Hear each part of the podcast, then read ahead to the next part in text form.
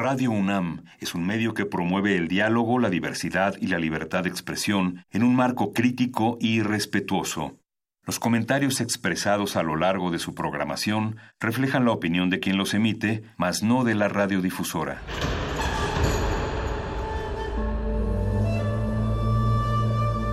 Un templo para la apreciación del ser mediante el sonido. mediante el sonido. El sol sale durante la noche. Nuestros gritos llevan la mesura del silencio. Y el descontento está lleno de baile y risas. A todo, incluso a nosotros, nos resistimos. La universidad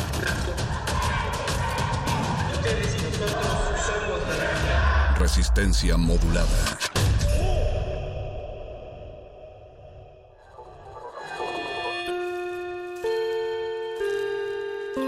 Que hayas tropezado y caído no significa que vayas por el camino equivocado. Becario cinta blanca. Significa que todavía no te la sabes. Todavía. Todavía. Todavía. Bécame mucho.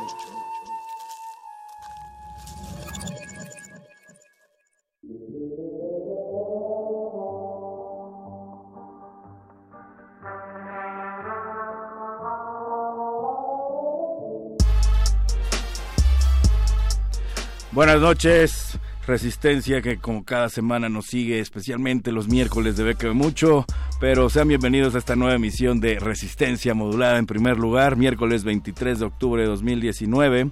No estaba muerto, andaba de parranda y seguimos transmitiendo en vivo a través del 96.1 FM desde las instalaciones de Radio UNAM en Adolfo Prieto en la Ciudad de México. Don Agustín Mulia, el Voice, Betoques, ya están listos en esta trinchera sonora piloteando los controles. Eh, les recuerdo el teléfono en cabina para aquellos que nos quieran hacer una llamadita, alguna petición, algún comentario. Es el 5523-5412. Twitter R modulada. Facebook Resistencia Modulada. Les recuerdo también que al terminar esta su sección favorita Beca Mucho, se quedan con Muerde Lenguas, Manifiesto, Playlisto y Rey Trueno. Pero vámonos directo con la información, pues hoy traemos una selección del más allá. Eh, la primera opción que traemos es la del premio Marta de Mont 2019 de narrativa escrita por mujeres. Cierra el próximo 31 de octubre y está abierto a todas las mujeres mayores de 18 años de cualquier nacionalidad, procedencia o lugar de residencia. El texto de cualquier género literario puede estar escrito en castellano o catalán, ya que este eh, concurso se emite desde España. Y habrá un único premio de 3 mil euros. La inscripción es gratuita. La siguiente opción que traemos esta noche es la del cuarto concurso de microrelatos La Malva Loca. También cierra el próximo 31 de octubre y está convocando a que envíen microrelatos eh, originales e inéditos. Participa toda persona mayor de 18 años y el tema coincide con la fecha del Día Internacional contra la Violencia de Género, por lo cual invita a participar con relatos desde una perspectiva original y esperanzadora. Hay un único premio de 100 euros y la inscripción también es gratuita. La tercera opción que traemos esta noche es la del concurso de microrelatos contra la violencia de género Galarrasi 2019. Esta cierra el próximo 28 de, 28 eh, de noviembre y pretende que las personas reflejen su visión sobre el maltrato de las mujeres en la sociedad actual y su entorno. Participan en este concurso cualquier persona de 14 años en adelante deben presentar un micro relato de autoría original e inédito y que no haya sido premiado en otros concursos o certámenes. El texto escrito en español deberá tener un mínimo de 100 palabras y un máximo de 300. Habrá un único premio también de 300 euros y la inscripción es totalmente gratuita.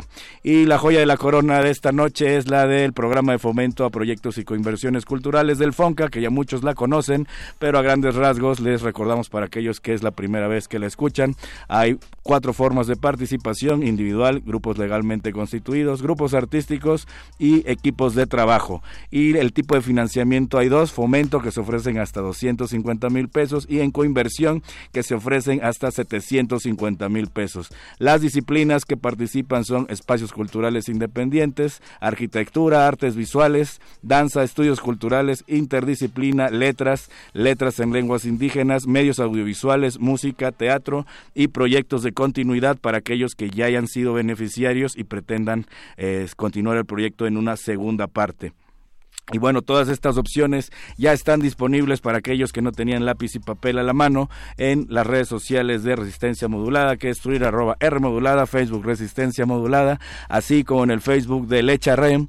Y bueno, mientras tanto los dejamos con una canción de Massive Attack, Tricky y 3D, que se titula Take It There, tema con el que abrieron su presentación en el pasado festival Ceremonia.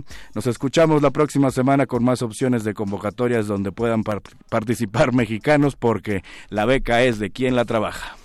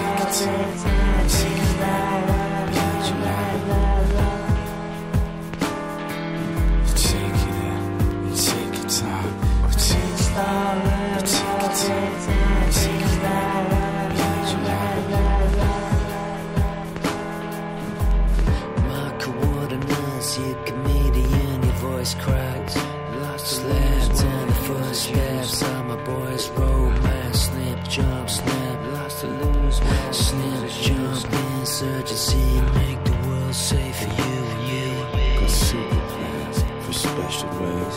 Got pistol grip.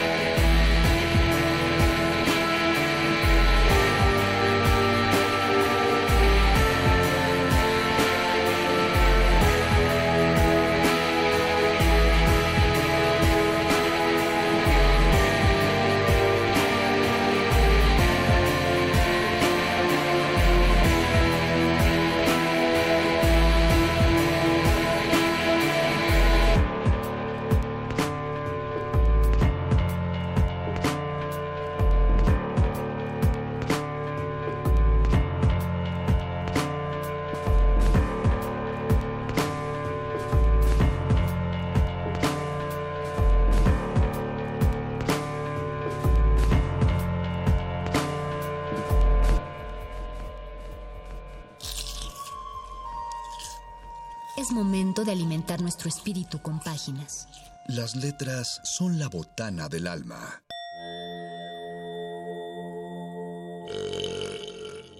Recuerda la máxima. Los libros son como los tacos. Aún los malos son buenos. Muerde lenguas.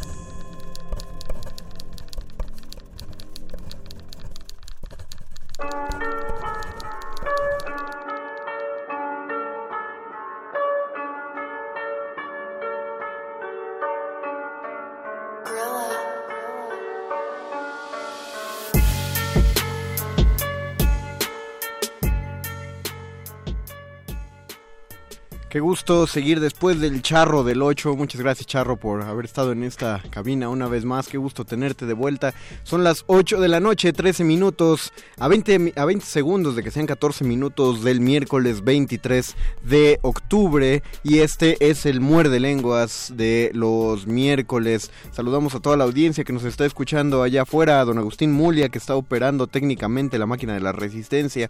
A Betoques que está organizando todo desde su silla presidencial presidencial, acá a la producción, a, nuestro querido Boyce como secretario de Hacienda de la producción también y a Perro Muchacho como el Beltrones de la resistencia modulada detrás del cristal. Alba Martínez en la continuidad, muchos saludos a todos y los saluda el, eh, iba a decir el Union Master, pero esto no es el carabozo, el Mago Conde desde el Muerde Lenguas. Eh, Luisito, Luisito Flores, tenemos una grave noticia que darles. Eh, tómenlo con calma, pero Luis Flores sí va a venir. Eh, lo lamento mucho. Llegará en un par de minutos. Pero mientras tanto hay que recibirlo como se merece al poeta de los de, del muerde lenguas.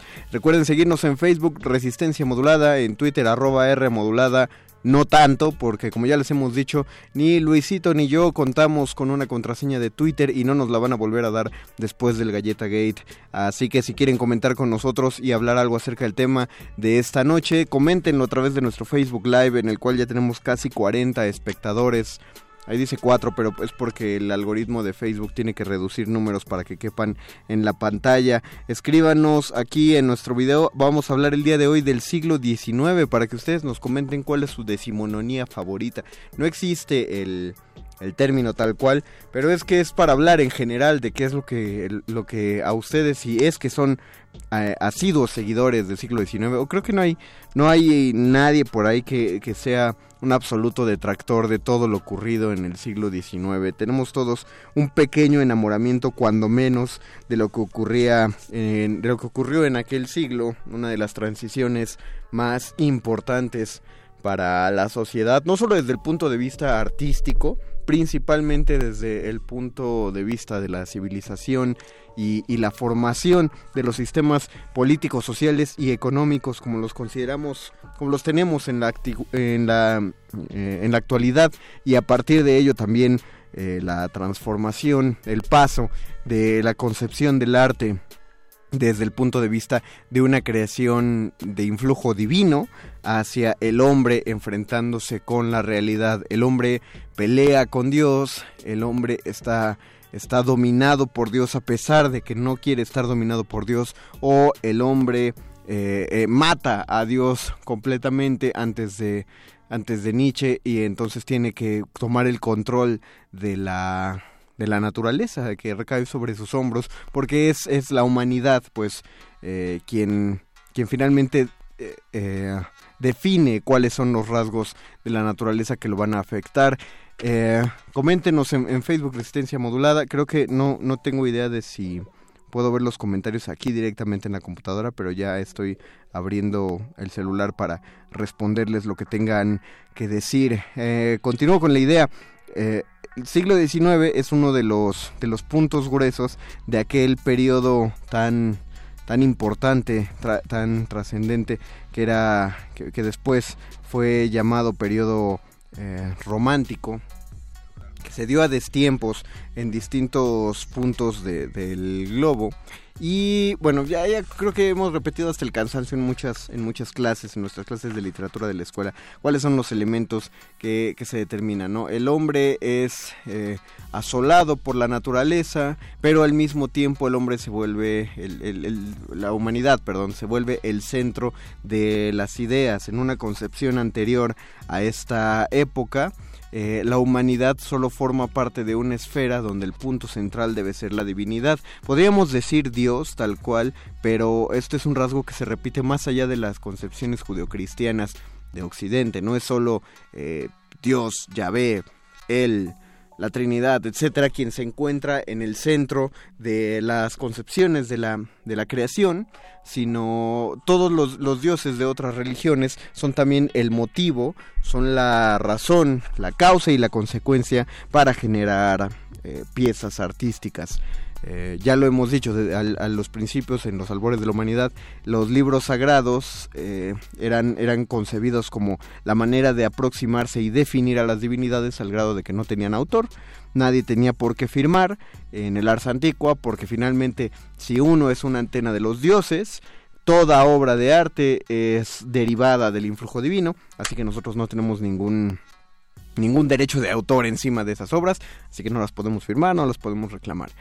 Eh, empieza, esa es la proliferación del arte sacro, ya después del imperio del imperio romano, del sacro imperio eh, romano, y está el arte profano, que son los que lo crean fuera de la concepción divina, pero, y aunque empiezan a afirmarlo, eh, sigue estando ahí una concepción de que a pesar de que no son personas pertenecientes al clero y que carecen de una educación clerical, eh, aún así son, son personas que viven dentro de la esfera eh, de la esfera de la concepción de que Dios está dominando todo. Ahí tenemos un ejemplo en la Edad Media, por ejemplo, ahora que se aproximan las fechas de las danzas de la muerte, ¿no? Son representaciones, es- eh, son conocidos como los, los autos sacramentales, el, u- el último de los sacramentos, el último de los autos sacramentales, la danza de la muerte, en la cual dos pobladores se ponían a bailar y a cantar, tal cual para definir que la muerte llegaba por todos por igual. No, hacía distinciones, la muerte ponía a bailar tanto al rico como al pobre, como al rey, como al lacayo, eh, al judío y al cristiano por igual. Era, es- era la más justa de todas porque jalaban parejo todos ahí. Eso, aunque es una idea que sí puede estar contenida en la religión, no, no era hecho tal cual por la religión porque en, en, la danza de la muerte no aparece una figura divina, solo aparece la figura, la, la figura más divina es la, la de la muerte, pues, y no puede ser considerada una divinidad porque es la muerte finalmente, eh, desde el punto de vista eh, judeocristiano, la muerte es un ángel, por lo tanto está al servicio de Dios, ¿no? El ángel de la muerte, aunque toma una decisión sobre la vida de las personas, no la toma por sí sola, es una alcaldía que le rinde eh, cuentas a un jefe de gobierno, que es Dios al final. Y después, ya, bueno, en el Renacimiento todo esto como que se fortalece. eh, lo- el gran crecimiento de la filosofía va de la manita con la teología. eh, el conocimiento, incluso el conocimiento científico, aún no reniega en lo absoluto de la intervención divina. Eh, podríamos creer que sí, pero, pero no, no, estaban, no estaban peleados uno- unos con otros. Finalmente se consideraba que las enseñanzas divinas podían tener algo que ver y podían tener algo que darle a la humanidad. Eh, Finalmente era una sabiduría antigua y algo tenía que aportar ¿no? hacia el futuro. Entonces esos aportes eran los que eran repetidos en el, eh, en el Renacimiento.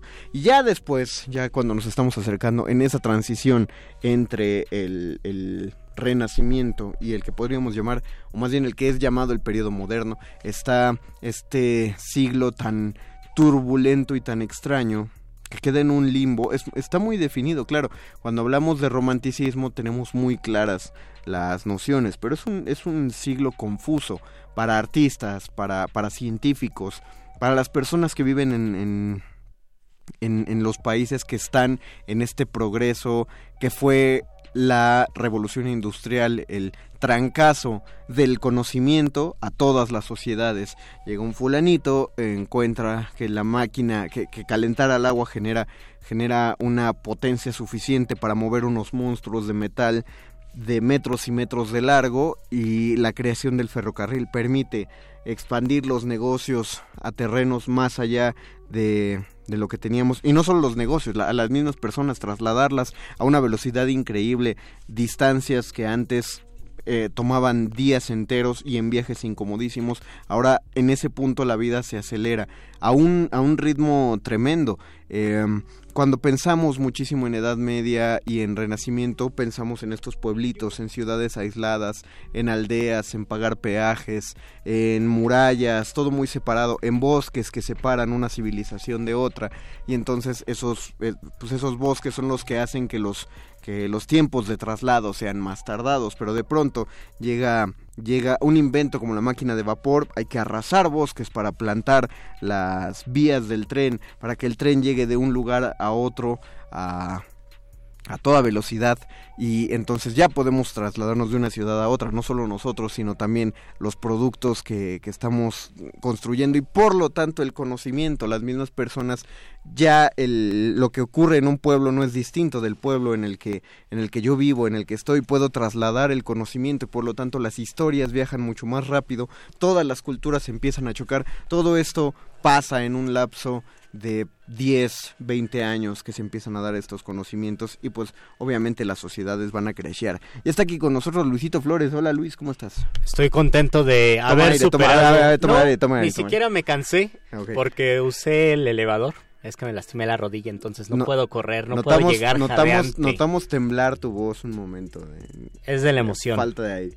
Es de la emoción, pero no, de hecho no corrí ni tantito, no puedo, si no se hubiera corrido. Pero ya, ya estoy aquí. ¿Qué tal tu Qué rodilla? interesante, muy bien.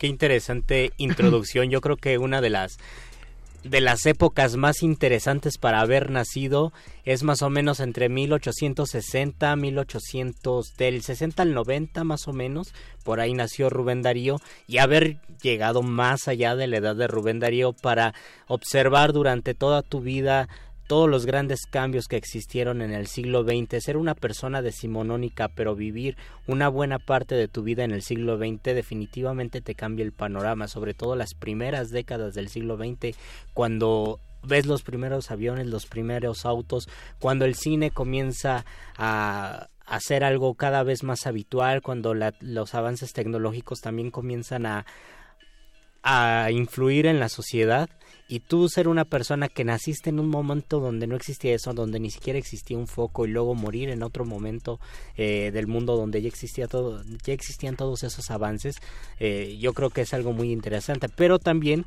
pensar en un autor completamente decimonónico que toda la vida la haya vivido en el siglo XIX, en un siglo tan complejo, lleno de disturbios como también el siglo XX, por supuesto, pero tal vez la complejidad del siglo XIX era porque los cambios históricos eran muy importantes en ese momento. eh, Fue la, la emancipación política de América, por lo menos de este lado del mar, y luego la emancipación literaria, que es otra de las grandes independencias de la literatura hispanoamericana. Nos independizamos, se independizó América Latina de, de España, de Europa, y luego también existió un movimiento cultural que independizó a a América de, de Europa literariamente. Y muchas veces nos decimos es que en el siglo XIX no pasan muchas cosas en, en América no hay buenos autores eh, no hay grandes novelistas no hay grandes poetas de este lado como existía del lado de Europa y tal vez no nos hemos dado cuenta de que sí existen y que tenemos que mirar un poco más hacia qué estaba pasando aquí. Bueno, pero a- a- en, en lo que dijiste de una transformación es muy parecido, o más bien es, es muy igual a lo que estamos viviendo ahora. Eh, nada más tenemos que remitirnos a nuestra secundaria, o sea, en la secundaria nadie, ninguno de nosotros de nuestra generación traía un celular. En la preparatoria algunos tenían un celular y si te venían un celular, eh, lo más que podía tener era que la pantalla br- brillaba, ¿no? Y tenía viborita.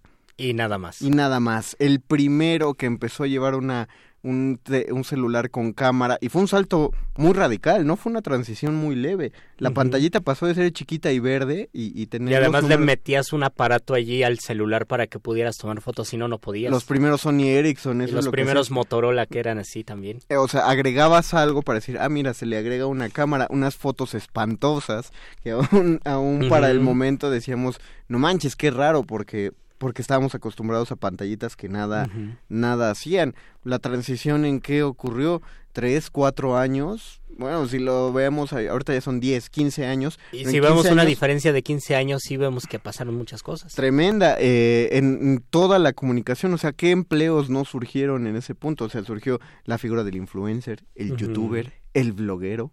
No, todo eso, eh, todo, el periodismo se digitaliza. Todo el periodismo se digitaliza, toda la comunicación se digitaliza. Eh, ahora los negocios fuertes tienen que ver directamente con el Internet o nacen a partir del Internet y curiosamente con las redes sociales y las redes sociales que pasaron de ser un entretenimiento donde tú solo empezabas con tu high five y tú solo ibas y le dabas insignias a tus amigos para decir, ah, ¿qué, es lo que tienen de chido? Ahora ya es el grueso de los negocios. Y es toda la información que navega y que supuestamente nos hace libres de elegir, pero también no tanto, ¿no? Es, eso, eso es lo que vemos ahora, pero lo que yo di, lo que yo veo abonando a lo que tú decías, que, que fortalece este misticismo que se queda en el siglo XIX es la pelea entre vengo de un lugar donde no veía venir esto y ahora me encuentro en un lugar donde de pronto tengo todo. Es decir, nosotros cuando menos, gracias a Volver al Futuro, esperábamos que para el 2015, o sea, veíamos venir, seguramente habrá televisiones holográficas, habrá coches que floten, habrá patinetas que floten. Y esperamos, esperábamos ya un avance tecnológico y eso lo esperaban tal vez hasta nuestros abuelos. Cuando les tocaron estos avances eh, rápidos y repentinos, decían, claro, si el mundo está cambiando tanto, ¿quién sabe cómo vaya a ser en 100 años, pero estamos seguros de que este, este acelere eh, tecnológico seguirá existiendo, algo que no tenían las personas del siglo XIX. O sea, sí lo, nosotros lo esperábamos, nuestra generación y hasta la generación de los boomers esperaban este avance, eh, pero eh, no, no no los del siglo XIX. No los del siglo XIX. Por eso, por eso son shocks tan, tan tremendos como el de Mary Shelley, cuando concibe la idea de Frankenstein después de asistir a una... Usted... Hay, hay, que hacer un ejercicio muy fuerte de imaginación para tratar de ponernos en el lugar de una persona decimonónica. ¿Esto fue en el año 20 o antes? No, eso sí no me acuerdo. la, la, reunión de, de, esos autores fue a principios del siglo XIX. Fue a principios del siglo XIX, pero todo, todo nace de que eh, Shelley asiste junto con su marido a una exposición, porque aparte en los museos se hacían estas exposiciones de cosas que para nosotros son muy naturales, pero en ese momento eran una innovación tan poderosa que debía pasar por sobrenatural, que eran las demostraciones del galvanismo, en el cual un científico agarra unas patitas, unas ranitas muertas, les conecta unos alambritos de metal y dice voy a hacer pasar electricidad y todos, ¿qué es electricidad? Oh. Ah, la electricidad es la que surge de los, de los relámpagos. Y mientras uno está pensando cómo este hombre contiene los relámpagos en esa maquinita, él la prende y la rana empieza a mover las patitas. Eh, somos personas que no conocemos bien a bien el funcionamiento natural de los seres vivos y de las fuerzas de la naturaleza y de repente un fulano con apretar un botón hace que, la, rana, se mueva. Deja tú que se mueva. Seguramente pensaron que la rana estaba viva, aunque la rana había revivido ante sus ojos, porque movimiento es vida. Eso es un terror eh, impresionante. Es muy parecido a lo que ahora vemos con. ¿sabe? Eh, ¿Ubicas que es el, el deep fake? No. El deep fake es una, es, es una tecnología que se está usando en Internet ahora para sustituir un rostro por otro. Seguramente has visto un video en el que dicen que es Jim Carrey imitando a Jack Nicholson en El Resplandor. O alguno de ustedes lo habrá visto en, Facebook. Jim Carrey jamás hizo eso. O sea, es un programa de computadora ah, donde meten la cara de Jim Carrey en la de Jack era lo que Era lo que lo que Sage llamaba me hackearon el rostro, ¿no? Exactamente, sí. Me hicieron un Photoshop de video. Sí hackearon, ahí ya hay un Photoshop, pero es, es perfecto. ¿No? Es un Photoshop eh, impecable y ahora la, la, tecnología ya lo está haciendo. Vi un video ayer de un, em, de un, ¿cómo se llaman estas personas? Un imitador de voces que le hicieron esto y le empezaron a meter caras de muchos famosos y él hacía las voces adecuadas de los famosos. Es oh. idéntico, no distingues, salvo por el cabello del, del imitador, no distingues que no sea esta persona y lo ponía en contacto y decía, es impresionante, pero se me acaba de activar la paranoia. Si esto continúa en adelante, en 10 años, ¿qué va a pasar? En 10 años cualquiera te puede sembrar un video donde asegure que tú dijiste lo que quiera cualquier persona. Es verdad. Te pueden poner a actuar en películas en las que jamás saliste. Te pueden balconear Te en pueden algo que no balconear. hiciste, ¿no? Exactamente, es decir, ya es trastocar absolutamente la realidad. Digo, lo es, igual y no pasa, ¿no? Porque nadie revivió muertos con la electricidad hasta donde sabemos. Pero Mary Shelley al ver esta nueva tecnología quedó horrorizada y nosotros cuando vemos una tecnología así de avanzada que nos golpea de frente, pues por supuesto que nos espantamos y decimos, no manches, van a hacer algo, alguien va a hacer algo horrendo con esto. Cuando quizá no, pero pero de que espanta espanta, pues.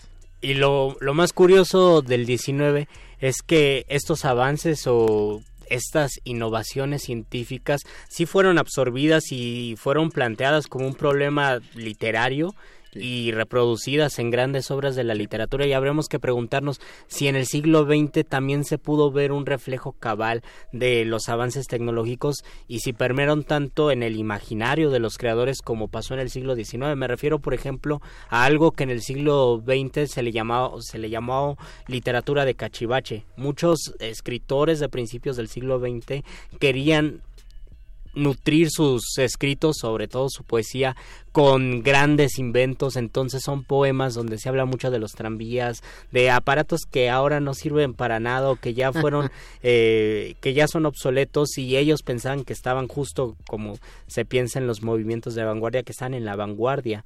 Y mucho de, de una vanguardia mal interpretada resultó en una literatura de cachivache que nosotros vemos y que esos poemas envejecieron muy rápido. Como quizás ahora podrían envejecer muchas cosas de las que escribimos cotidianamente que creemos que van a que van a permear en el imaginario y a lo mejor en unos 10 años se van a olvidar o en 5 años o en un año se va a olvidar. Entonces uno piensa que está escribiendo algo completamente actual pero dentro de 10 años no. Y eso no pasaba en el siglo XIX por alguna razón No. los las personas decimonónicas sí podían interpretar eso y sí podían hacer un cambio real en el en su obra literaria. Yo por eso creo que les tocó un buen siglo. Uno de los grandes ejemplos es un tiro de dados, que es un gran poema y un poema muy revelador de Malarmé, que se escribió a finales del siglo XIX, y parte de ese poema lo ayudó el avance de la prensa. Ya habíamos dicho que ahora estamos en el cambio de la prensa escrita a la prensa digital, pero ellos empezaron con las grandes prensas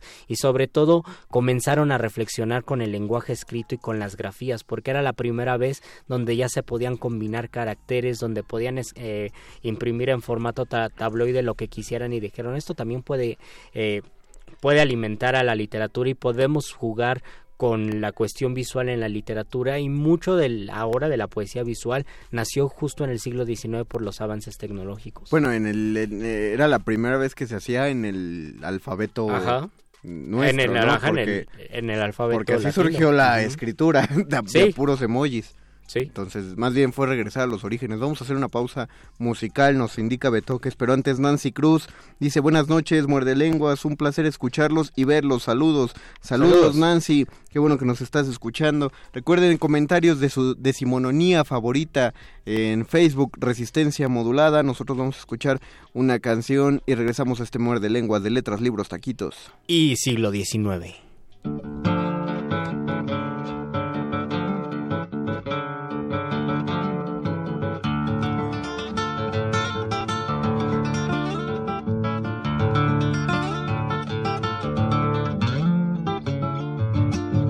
Tiempo y buscando por ahí una chacarera. Allí en los montes que hay en mi pago, campo afuera. Campos de la Rudita monte adentro, en Tulum vale de encontrar. Linda subasta de percal baila doña Dominga la chacarera. Abajito de un tal a la vi por ser montaraza. Unos tizones de leña mansa la aroma va, la aroma va con su olor, unos gajos de tala que supo cortar. Mi amigo Don Vivas al caer el invierno pasado para su corral. Y en la tierrita suelta el barrer de las alpargatas. De entre los montes subió la luna para alumbrarla. Como nube en el aire quedó un polvaredal hojita y tala, flecos de luna y la chacarera.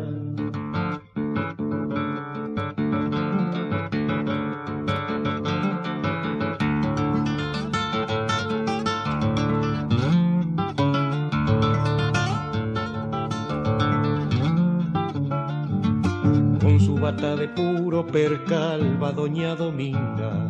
Todas las flores que hay en el monte se le envidian, se le envidian porque no hay un color más hermoso que el de su percal. Mimosa que sepa regalar el donaire que tiene su buen zarandear.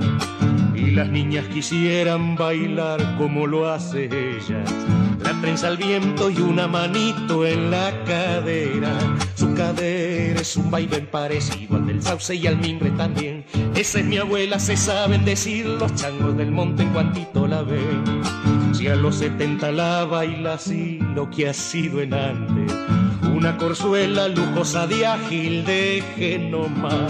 Como nube en el aire quedó un polvaredal. Hojita y tala, flecos de luna y la chacarera. Muerde lenguas. Muerde lenguas. Muerde lenguas. Muerde lenguas.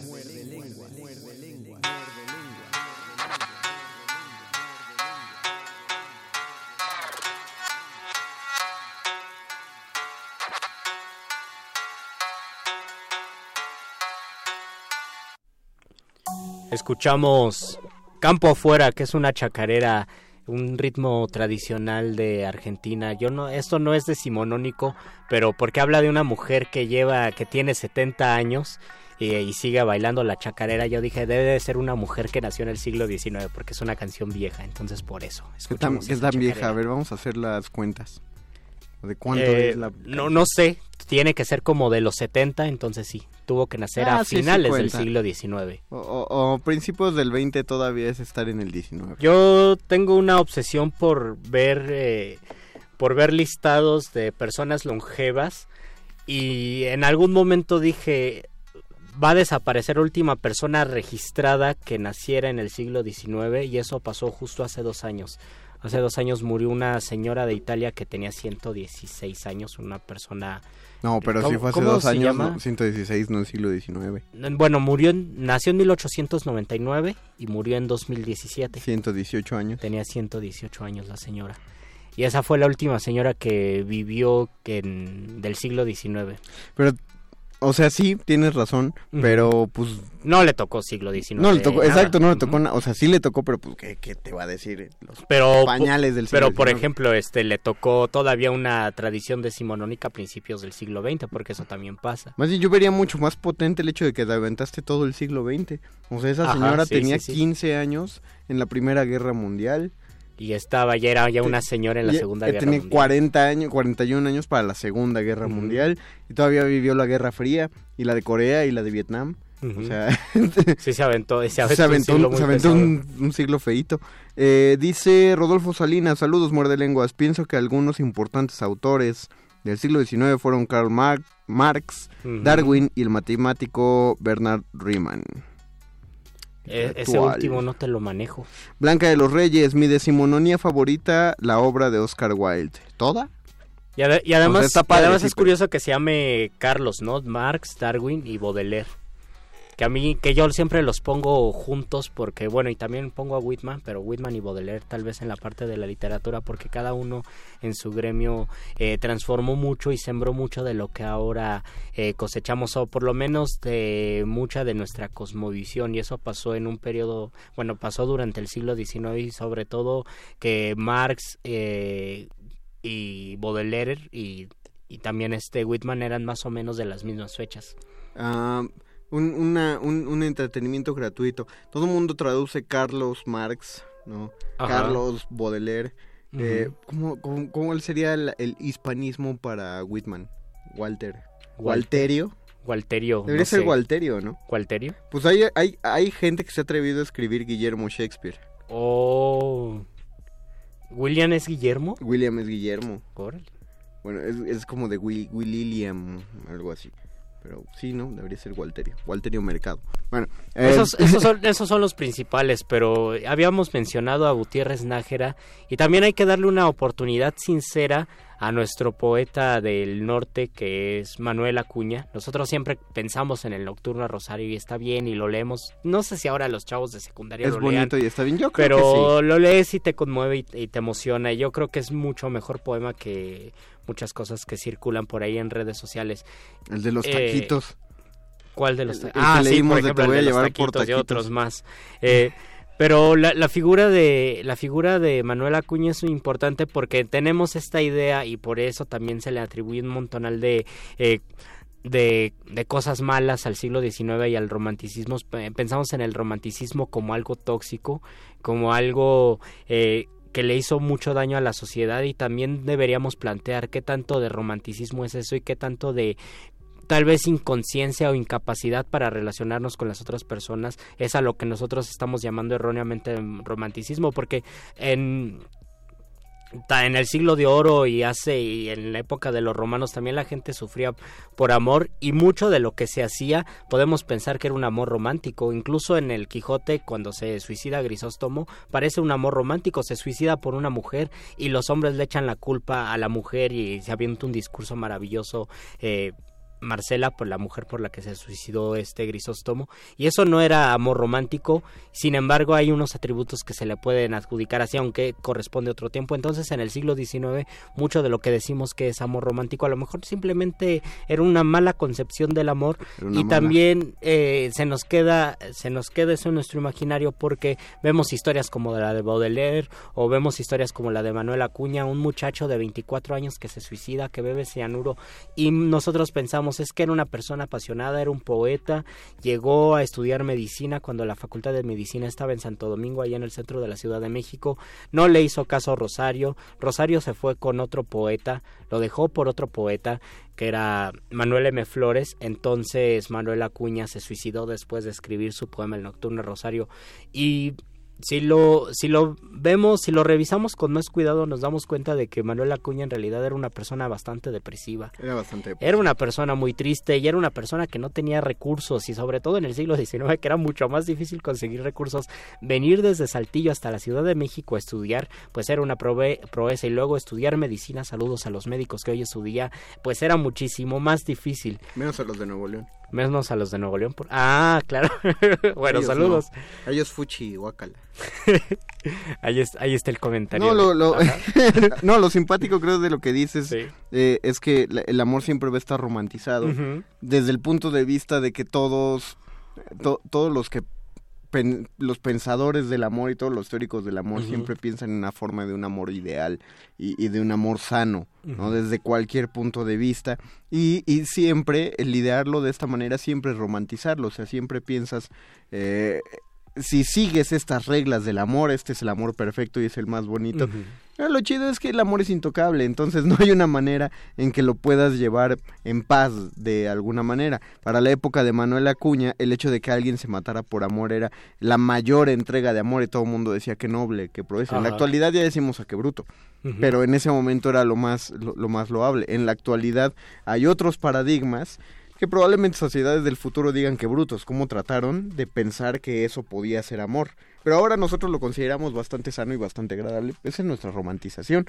Lo que tú dices, no tiene que ver directamente con, con lo romántico Ujú. de periodo, pero pues es, es, es lo que cada, cada punto considera, cada punto histórico considera. Sí, porque académicamente pues el romanticismo tiene muchísimas otras aristas que no tiene mucho que ver con la personalidad o la personalidad es una cualidad del romanticismo, pero no es todo el romanticismo. Incluso yo creo que es, sería una de las preguntas más difíciles. Yo no me atrevería jamás así. Creo que a mí me daría muchísimo miedo entrar a la facultad y que me, que me preguntaran entonces qué es el romanticismo. Porque si te lo pregunta un doctor que haya leído eh, mucho del romanticismo, sea cual sea tu respuesta, siempre desde su des- desde su escaloncito te va a decir no es cierto, eso no es romanticismo. Incluso algunos dicen que el verdadero romanticismo en Latinoamérica fue el modernismo hispanoamericano, es decir, fue eh, Sí, que Amado Nervo, fue nos llegó Rubén tarde, Darío, pues. nos llegó tarde y eso es verdad porque el romanticismo en cuestión social era un movimiento de ruptura y era un movimiento de pensar y de plantearse de forma distinta la creación poética y de romper eh, ciertas eh, ciertas prácticas literarias Desde que eran bastante finas o bastante correctas. Eso desde el punto de vista técnico. Eso desde el punto de vista técnico. Entonces, tal vez nuestro romanticismo justamente si es Rubén Darío o era este Amado Nervo o poetas anteriores como Manuel José Otón, que es un gran, gran poeta. Alguien nos decía que habláramos de la noche en Walpurgis.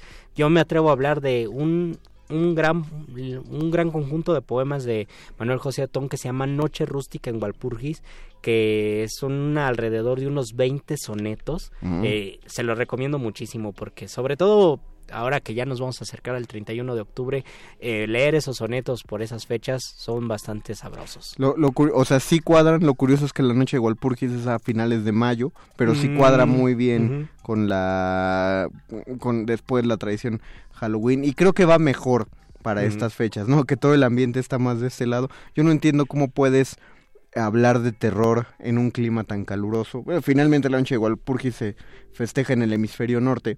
ahí hace frío Bueno, pero más De bien- seguramente seguramente también ahí estamos- hace calor Nosotros estamos en el... No, bueno, tienes razón, es más nórdico, entonces hace frío la mayor parte del año, entonces no les importa cuándo sean ese tipo de fechas.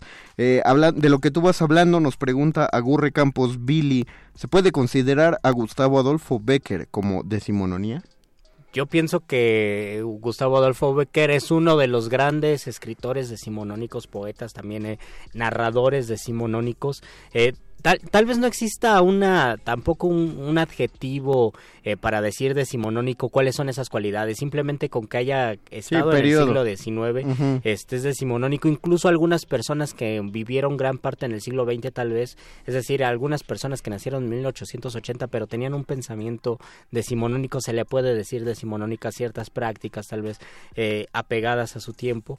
Eh, por ejemplo, uno, uno de los gran, de los personajes que a mí se me hacen completamente decimonónicos es el es el doctor que sale en las primeras páginas del amor de en los tiempos del cólera, este se, se me- se me olvidó el nombre, a ver si ustedes me lo recuerdan. Incluso Gabriel García Márquez lo describe como una persona decimonónica. Él todavía utilizaba carretas y utilizaba un caballo y le obligaba a su chofer a que se pusiera el uniforme porque él tenía las prácticas decimonónicas en un momento donde ya no existía eso. Bueno. Y Gustavo Adolfo Becker, pues sí es un poeta decimonónico. Bueno, el, el siglo XIX sí podemos decir que todavía se aventó la primera década del 20 Ujú.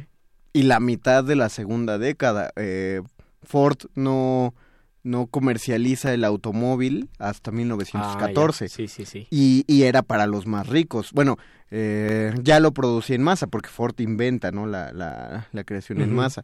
Eh, y hasta esos años es que uno ya empieza a ver automóviles personales por las calles eh, de, de, personas individuales, ¿no? Que ya no se tienen que mover en, en carretas. Pero pues también, también depende de dónde estamos hablando. Digo, en México todavía... eh, pues hace cuánto quitaron las carretas de Guadalajara. Las ¿Hace cuánto las quitaron de Ciudad? De Ciu- no, de Ciudad Neza eran los de la basura. Los de la Y basura. los quitaron hace como 10 años. Pero en las de. Nuevo León apenas los están quitando y eso no es para aumentar el mame, eso es verdad. Pero, pero desde.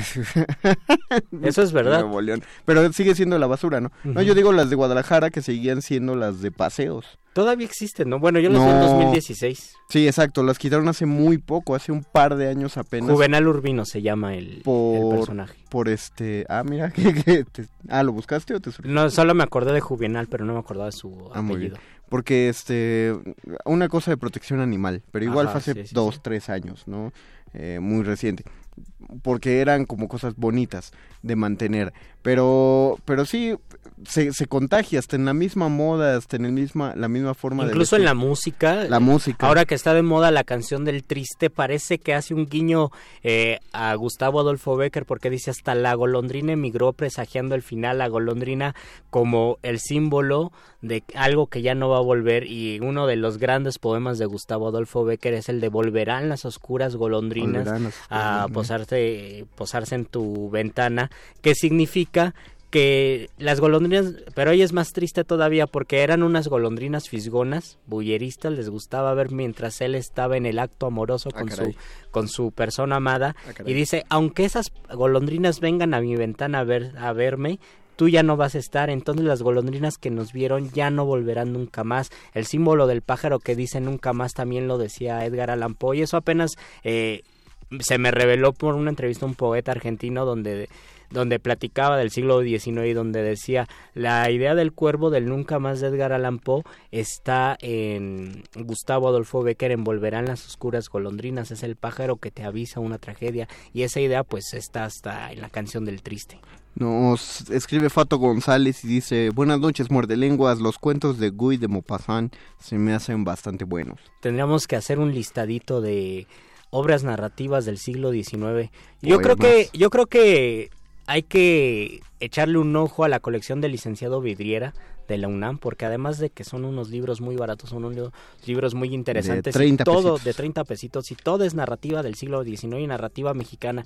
Hay algunos que sí, la verdad, son aburridones, pero hay unas cosas muy interesantes. Sí, no vamos a decir que todo el siglo fue una lumbrera de creatividad. A mí, por ejemplo, me encanta La Navidad en las Montañas. A mí se me hace un gran, gran libro decimonónico y al principio es bastante pesado porque parece que no ocurre nada, pero los últimos capítulos, la, la historia de amor que ahí se entreteje es muy entretenida. Yo, yo me quedo con, con en, en habla hispana, el siglo XIX, el español, el de la- la- las creaciones del, del teatro de la época del Duque de Rivas, de, de lo, lo ultimito de José Zorrilla.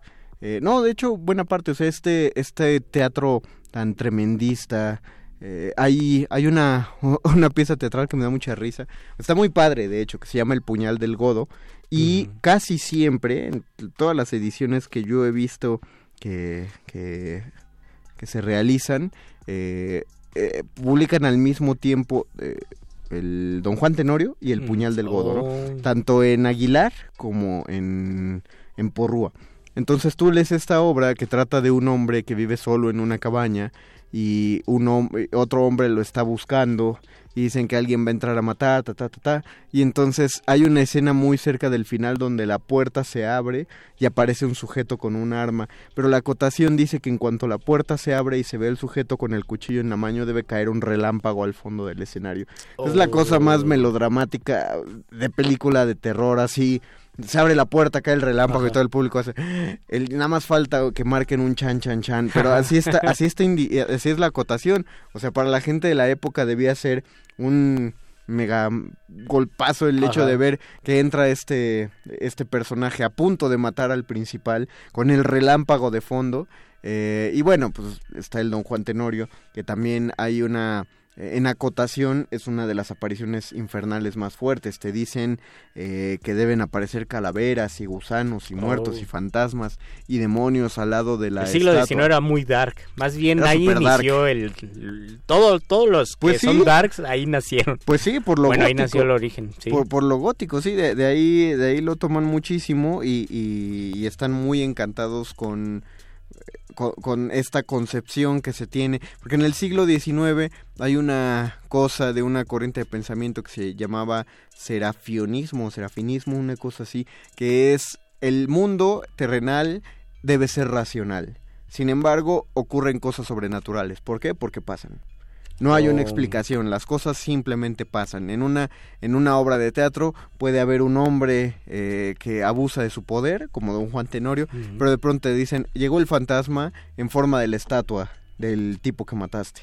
¿Cómo, cómo tomó posesión de la estatua? ¿Cómo hace moverse la piedra? No ¿Quién sabe? sabemos. Y no nos importa. La estatua está fuera de tu casa y está tocando la puerta. Y de hecho la estatua atraviesa la pared. En el Don Juan Oh. Tenorio de, de Zorrilla eh, golpea, pero uno ve... Es una estatua fantasma, al mismo tiempo que empieza a atravesar la puerta y quién sabe cuál era el mecanismo teatral que hacían para eso. Ajá. La estatua entra, pero es el fantasma, pero es la estatua, pero es un demonio. Pero el vino es vino, pero se convierte en hiel. ¿Cómo? ¿Quién sabe? Pero está ocurriendo y don Juan Tenorio lo compra en tres segundos. No manches, me acaban de enviar un fantasma y me va a joder. Oh. Y pues eh, creo que con eso eh, acabamos de resumir muy bien todo el siglo XIX. Yo tengo que mencionar a tres poetas, Julián del. Casal, José Asunción Silva, Julián del Casal es, es cubano, José Asunción Silva que es colombiano y que es un gran, gran poeta y uno de los poemas más darquetos que existen es el de El Nocturno de José Asunción Silva que también fue una gran innovación métrica, échenselo porque es un gran poema. Y el otro es José Martí, ah, mucho José, José Martí, que es el padre de la independencia o uno de los héroes de la independencia de Cuba, tiene poemas muy interesantes. Todos conocemos el poema de Cultivo una rosa blanca en junio como en enero, que es lo más conocido y de hecho se queda en, en el imaginario de lectores o de personas que les gusta la poesía o que les gusta el son cubano, pero tiene poemas en verso libre que son muy interesantes. Hay uno que se llama Amor de Ciudad Grande. Busquen ese poema de Amor de Ciudad Grande. Al principio les va se les va a complicar porque tiene una sintaxis muy latinizante.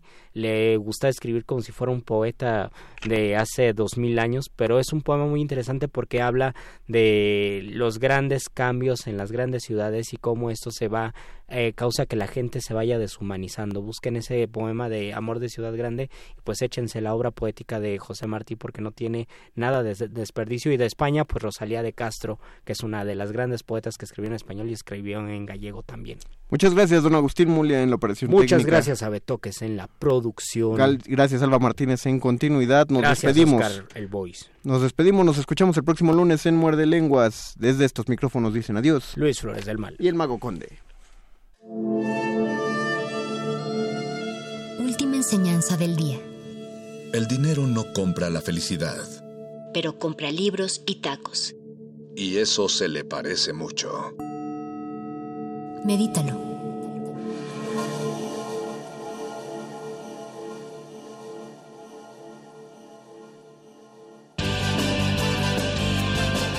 Interrumpimos lo que sea que esté escuchando para darle nuestro supuesto corte informativo. La nota nostra. No lo dijimos primero, pero lo decimos mejor.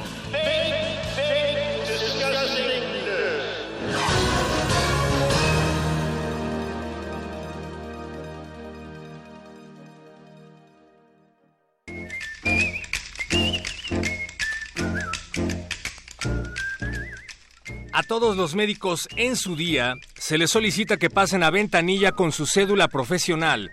Luego pasen a coordinación. Después de que les den un sello, pasen a verificar archivo para que ahí les den un pase para una cita. Después, hagan favor de formarse desde las 5 de la mañana en su unidad para que ahí les den un vale para una felicitación. Si todo sale bien, se les dará un certificado de felicitación y un paracetamol cortesía del equipo de la Nota Nostra. El Congreso de Nuevo León lanza una iniciativa de ley para que los matrimonios entre familiares sean obligatorios a partir de hoy. Según estudios científicos financiados por el Bronco, casarse con sus primas aumenta el coeficiente intelectual de los regios. El Congreso de la entidad también contempla la posibilidad de instaurar orcas y piras para quemar brujas y asar carne para entretener al vulgo que no tenga acceso a servicios médicos, porque están siendo felicitados en su día y no quieren trabajar. Gobierno federal dispersa con gas lacrimógeno a un grupo de peligrosos alcaldes que andaban de revoltosos. El gobierno de Andrés Manuel López Obrador tuvo que dispersar con gas a un grupo de alcaldes panistas y perredistas que alteraban el orden afuera del Palacio Nacional exigiendo más dinero. Afortunadamente, el peligroso grupo de choque fue aplacado al poco tiempo por poner en riesgo la seguridad y la paz social. El presidente asegura que el gas utilizado tenía aroma floral para no dañar las delicadas vías respiratorias de los manifestantes. Y en otras noticias, persona que afirmaba amar los días lluviosos cambia de opinión luego de tener que salir a la calle a trabajar. Luis Flores del Mal es uno de ellos y tiene toda la información. Las lluvias son un tormento, se vuelve loca la gente, el tráfico es inclemente y el transporte va muy lento. Aunque nadie está contento y la ciudad se destroza, no falta el güey que retosa y de mamador se pasa y dice desde su casa que ama la tarde lluviosa.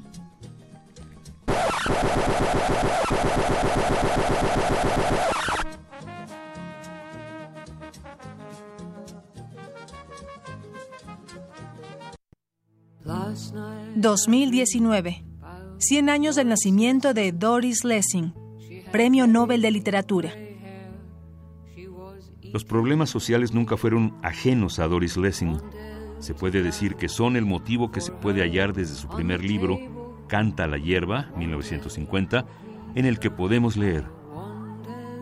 Lo hubiera comprendido mucho mejor al cabo de unos meses cuando se hubiera acostumbrado al país. Y entonces procuraría olvidar aquella revelación, porque acomodarse a la segregación racial con todos sus matices e implicaciones exige cerrar la mente a muchas cosas si uno quiere seguir contándose entre los miembros aceptados de una sociedad. Doris Lessing, 96.1 FM, Radio UNAM, Experiencia Sonora.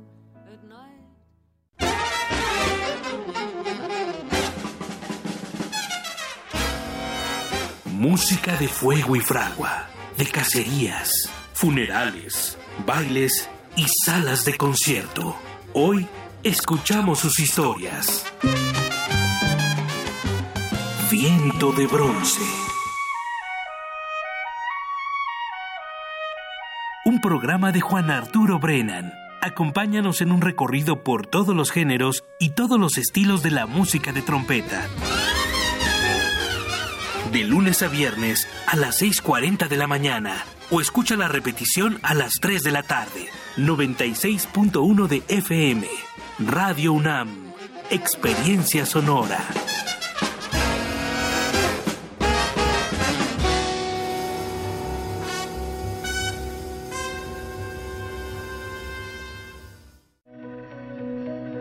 Conforme al decreto por el que se establece el horario estacional que se aplicará en los Estados Unidos mexicanos en el territorio nacional, exceptuando la franja fronteriza del norte y los estados de Quintana Roo y Sonora, el horario de verano termina este 27 de octubre. La noche del sábado 26, atrasa tu reloj una hora antes de irte a dormir. Entra a www.gov.mx diagonal CENER para más información. Secretaría de Energía. Gobierno de México. Contundente crítico del apartheid, el autor sudafricano nacionalizado australiano John Maxwell Coetzee, Premio Nobel de Literatura en 2003, es invitado de honor de la UNAM.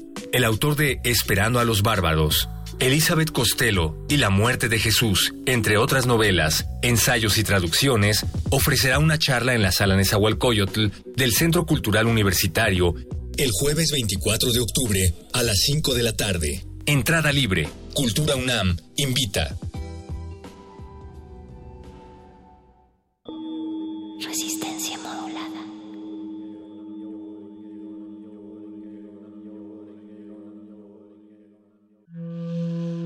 Un individuo puede resistir casi tanto como un colectivo, pero el colectivo no resiste sin los individuos.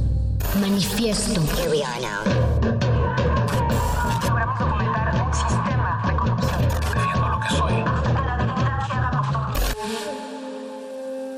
No hay sonidos distintos, solo separados.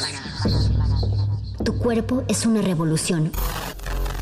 Manifiéstate.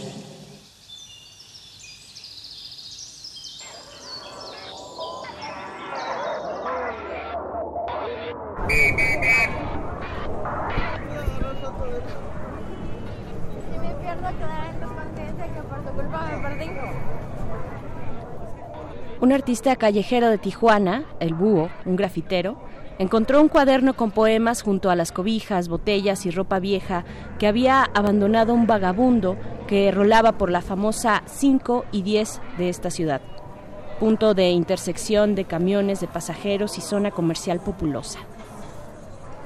No era extraño que nos hablara de un homeless, pues en esta city puedes encontrar algunos durmiendo bajo cada uno de los 10 puentes que cruzan el río Tijuana. Pero ahora se trataba de la libreta de uno de ellos. El búho dijo haber visto al compa algunas veces. Era treintañero y por lo general vestía con la ropa que suelen dar en los albergues. Nunca supo de dónde era ni cómo se llamaba. Entre las hojas del cuaderno se encontraba este poema sin título. El cinto y la dama, el ojo acuario, el buzón y la carta, sin nombre con amor, el templado y tibio sabor del amor. El paranoico y sus pensamientos, el periodista dentro de la grabadora, con tres cantantes, el avión sin motor. Cuando la vida se va, fiebre en el paraíso, primavera con verano, enamorado invierno, tierna la cubeta y el vaso. ¿Dónde quedó el espejo? Tres rayas, una grabadora carcomida, el mundo de las maravillas. Super Luis, te quiero. Luis, super, te quiero. Te quiero, Super Luis. La vista sin que te mire. Tus pies, tú te vas así, como si nada. Mi hermana, la violación, el niño precavido, el varón, el comodín, la mujer suave, la niña y el muñeca.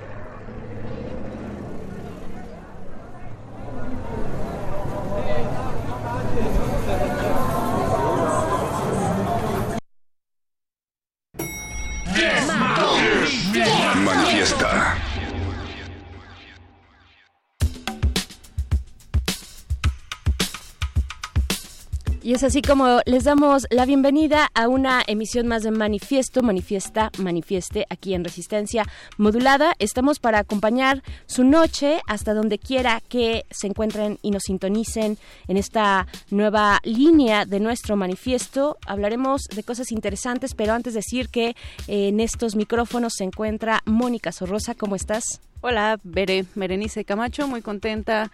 Hoy es 23 de octubre, comienza a sentirse el frío de muertos, pero cada vez menos preocupado por nosotros porque el calor está también a todo lo que da.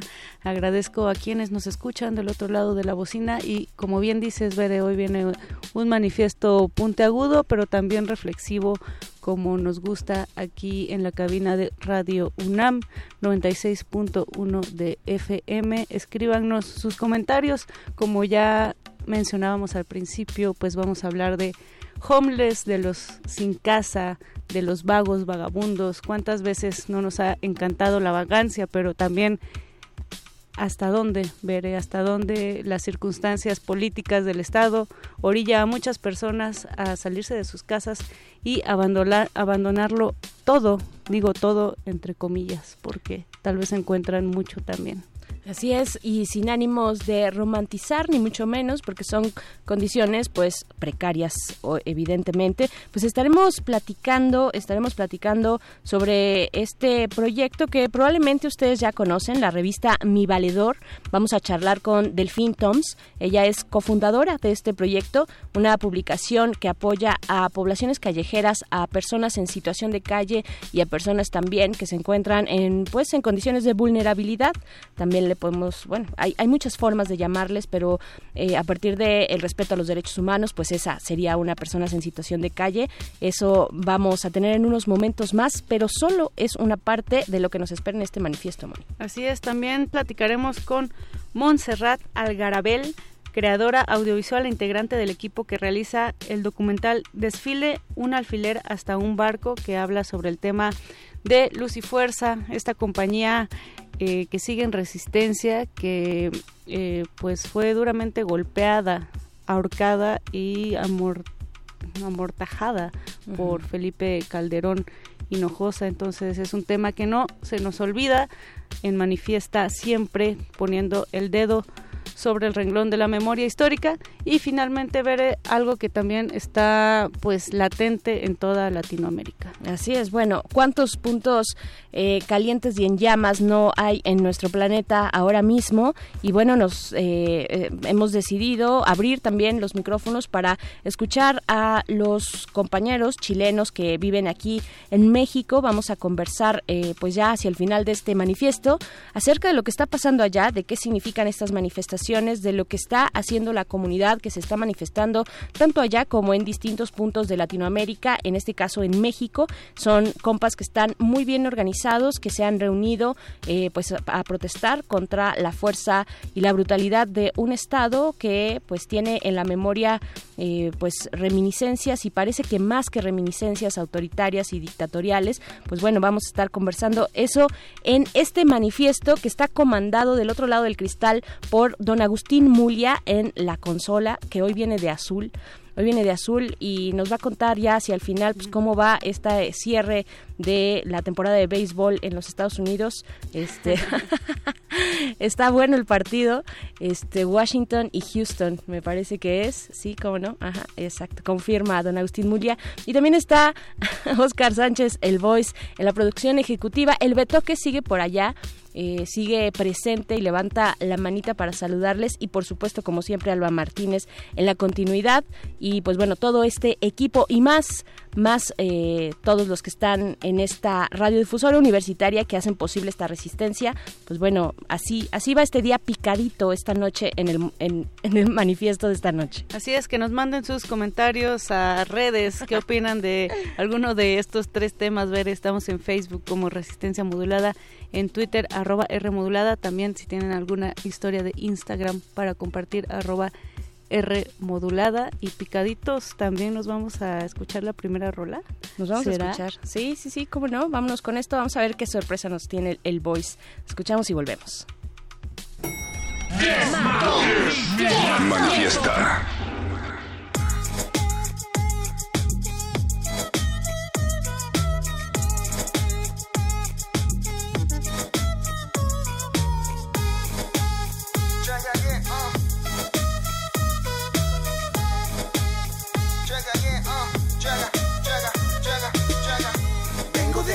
Ciudad. Aquí es donde me gusta siempre estar. Tengo demasiado en qué pensar. Oye, mi Ulises, déjame empezar. Sí, déjame empezar. Vengo de la gran ciudad. Aquí es donde me gusta siempre estar. Tengo demasiado en qué pensar. Venga, Marcelo, déjame empezar. Checa. Crecí en la ciudad más contaminada del mundo. La que te arranca el alma cada segundo.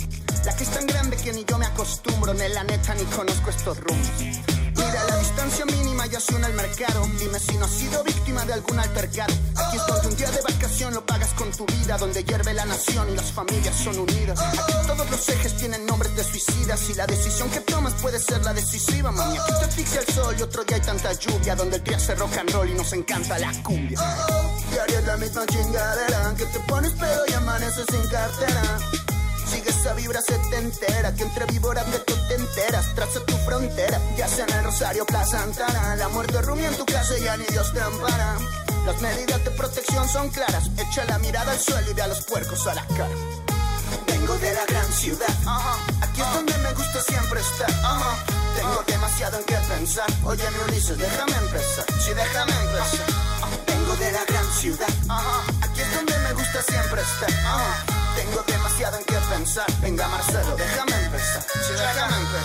paseo por los callejones del centro. Prefiero andar a pata que en vagones de metro. Que el rap y la bachata están quietos Está en los sesos, me creo el nuevo zapata Estoy en pos del progreso.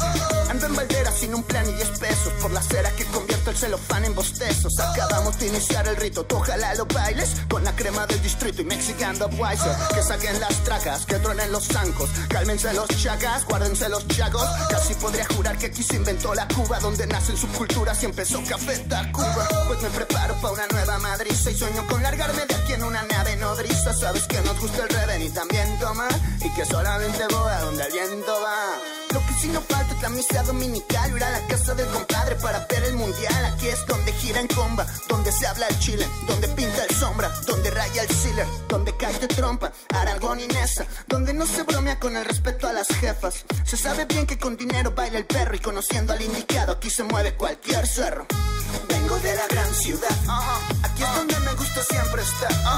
Tengo demasiado en qué pensar. Oye mi Ulises, déjame empezar. Sí, déjame empezar de la gran ciudad. Aquí es donde me gusta siempre estar. Tengo demasiado en qué pensar. Venga Marcelo, déjame empezar. Sí, déjame empezar. Nací aquí en la gran ciudad. Crecí aquí en la gran ciudad. Vivo aquí en la gran ciudad. Moriré en la gran ciudad. Nací aquí en la gran ciudad. Crecí aquí en la gran ciudad. Vivo aquí en la gran ciudad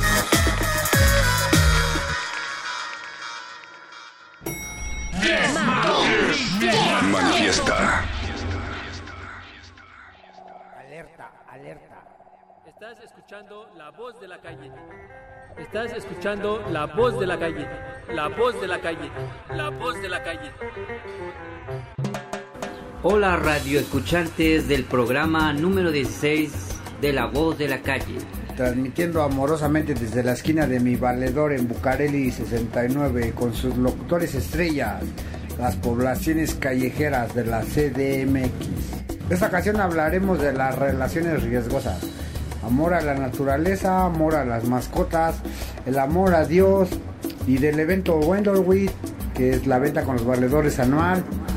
Y también tendremos saludos y despedidas. ¡Apláudeme, cabrón! Eso, chinga. Estás escuchando La Voz de la Calle.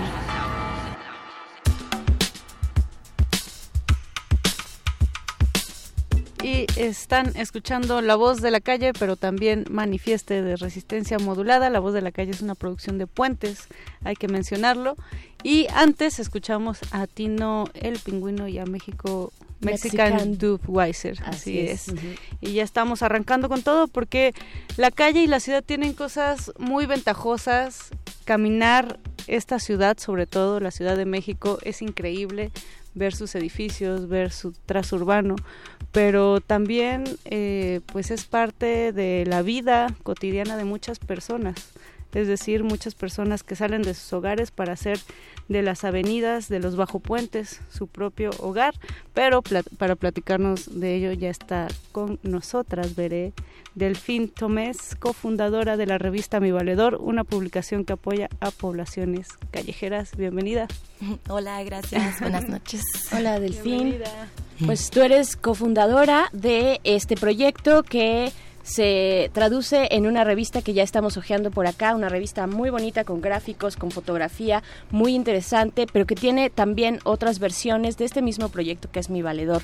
Cuéntanos, bueno, ya escuchábamos esta parte del programa La Voz de la Calle, que coproducen con Puentes, que también, eh, bueno, ustedes y Puentes, eh, cuéntanos cómo surgió, cómo surgió esta idea de llegar con la banda que está en la calle, que eh, las personas en situación de calle y que tienen pues situaciones muy complejas, ¿no? Vulnerabilidades importantes también. ¿Cómo, cómo surgió todo esto?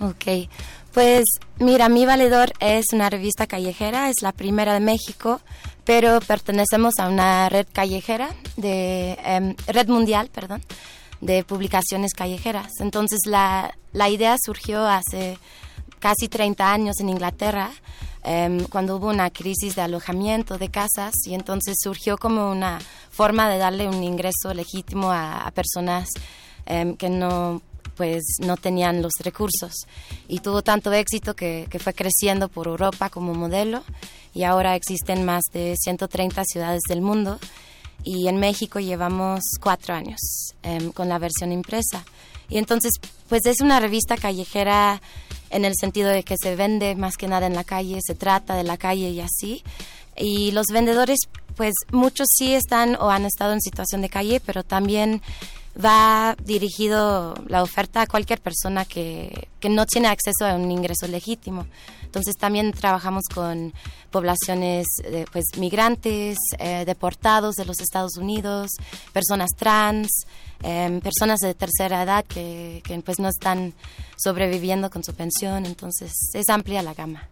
Claro, bueno, hay que decir que nos hubiera gustado mucho a, a todos también escuchar a los valedores, ¿no? A los valedores no, no pudieron pues venir acá porque pues ya son horas complicadas para atravesar la ciudad y demás, pero eh, bueno, pero hay que hacer mención a, a- a todos ellos que, que son esta banda que se rifa mucho me- pues en las calles, en las calles ahora con esta propuesta, ¿no, Moni? Así es como, Delfín, tú llegas a este tipo de temas porque supongo que siempre cuando algo nos jala, eh, pues es por algo, ¿no? O sea, ¿cuál fue el motivo por el cual tú decidiste hacer, eh, involucrarte y cofundar esta revista de Mi Valedor? Ok, pues mira, la, la directora del proyecto, María Portilla, es amiga mía desde hace muchos años. Es, es mexicana y estudió en, en Londres y conoció ahí a, a la revista The Big Issue, la versión inglesa. Le encantó y decidió que, que lo quería traer a México. Y pues yo, yo terminé aquí también y, y colaborando con ella, ayudándole a como adaptar la versión a México. México es, es muy distinto como contexto, entonces hubo mucho que, que adaptar y estuvimos investigando varios que, años. digamos, ¿cuáles fueron las cosas, las especificaciones mexicanas para Ajá. realizar este proyecto? Pues muchas cosas, desde la población callejera, por ejemplo.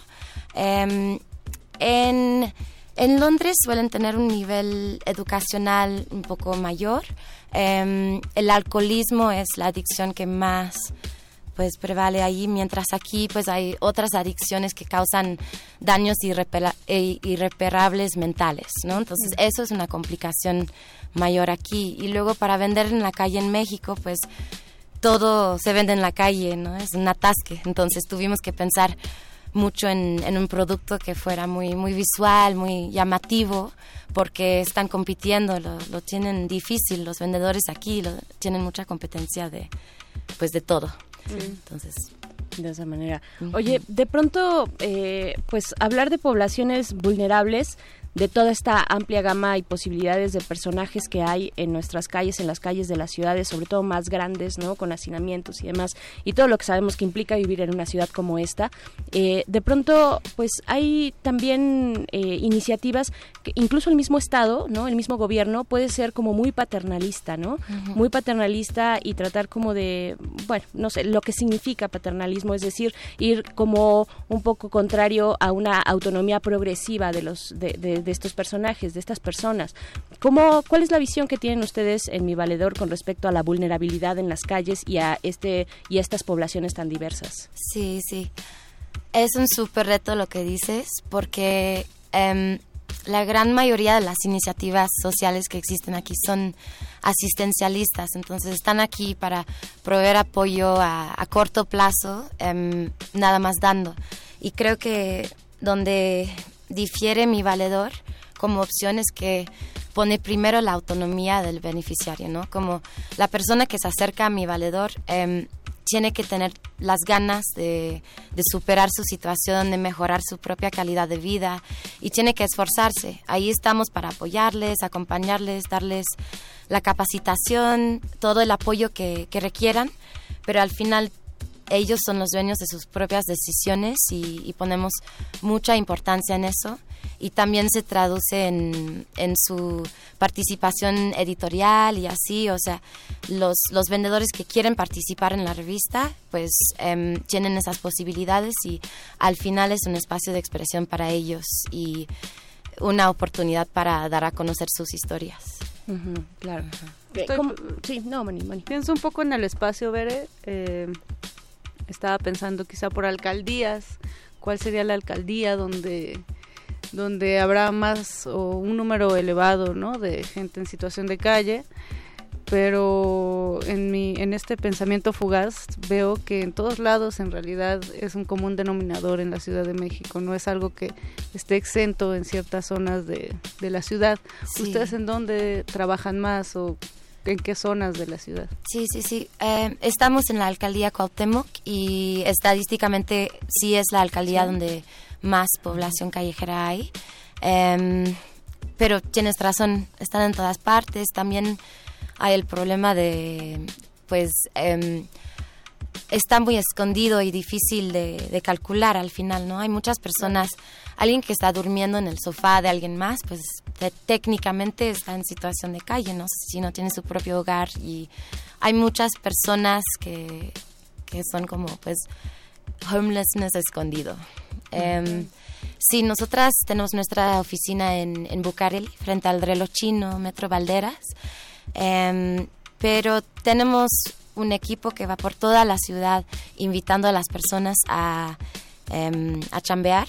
Sí tienen que llegar a, a, las oficinas para la capacitación en este momento, em, pero pueden vender, o sea, tenemos vendedores que vienen desde Nesa, compran sus revistas y ahí están vendiendo. Entonces, sí, hay muchas posibilidades y ojalá crezcamos muy pronto. ¿Cómo, es el equipo? ¿Cómo es el equipo de mi valedor? Digamos, este primer equipo eh, con María Portilla, contigo, con, los demás que estén involucrados o las demás. Eh, eh, tengo entendido que es un equipo pequeño y la misión es muy grande, ¿no?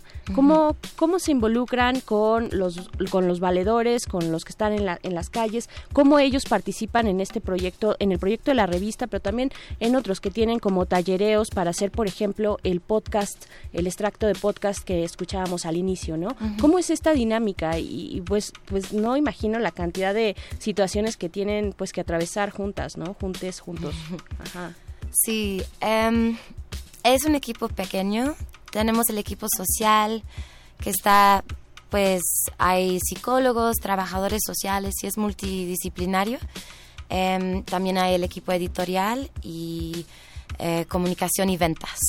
Pero somos unas ocho personas total em, oficialmente trabajando. Luego hay, hay muchos voluntarios que nos apoyan. Entonces, muchas personas que van por toda la ciudad pues difundiendo la oportunidad de empleo a personas, pegando carteles, dando em, volantes y platicando con personas en situación vulnerable. Y luego hay el centro creativo, em, donde también estamos apoyados por voluntarios. em, y pues es un espacio donde dos veces a la semana se ofrecen talleres creativos a, a los mismos vendedores.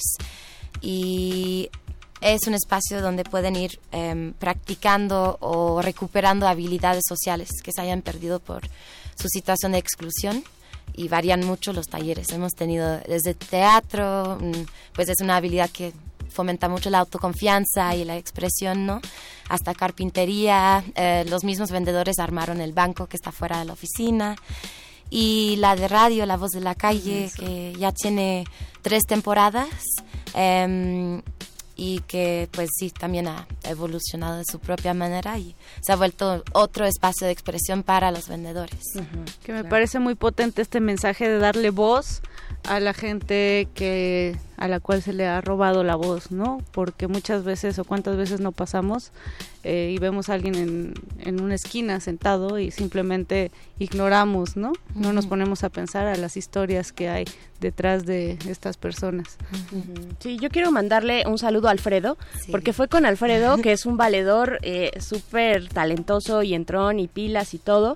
Eh, fue con él con quien yo me encontré para poder hacer y pensar en que ustedes vinieran acá a la cabina, ¿no? Él nos invitó prácticamente ahí bien community manager y bien así, muy movido, muy movido. Alfredo, te mando un saludo si es que estás escuchando. Nos encontramos por ahí el 15 de septiembre alrededor de las calles de El Zócalo, cuando estaba todo preparándose para la fiesta, las fiestas patrias. Y pues bueno, eh, ¿qué, ¿dónde podemos encontrar la revista? ¿Cómo podemos también pues eh, saber más de ustedes? Si hay por ahí alguien que quiera, que diga, bueno, pues eh, yo he trabajado tal vez eh, en- ¿no? con estos perfiles, ¿dónde los encontramos?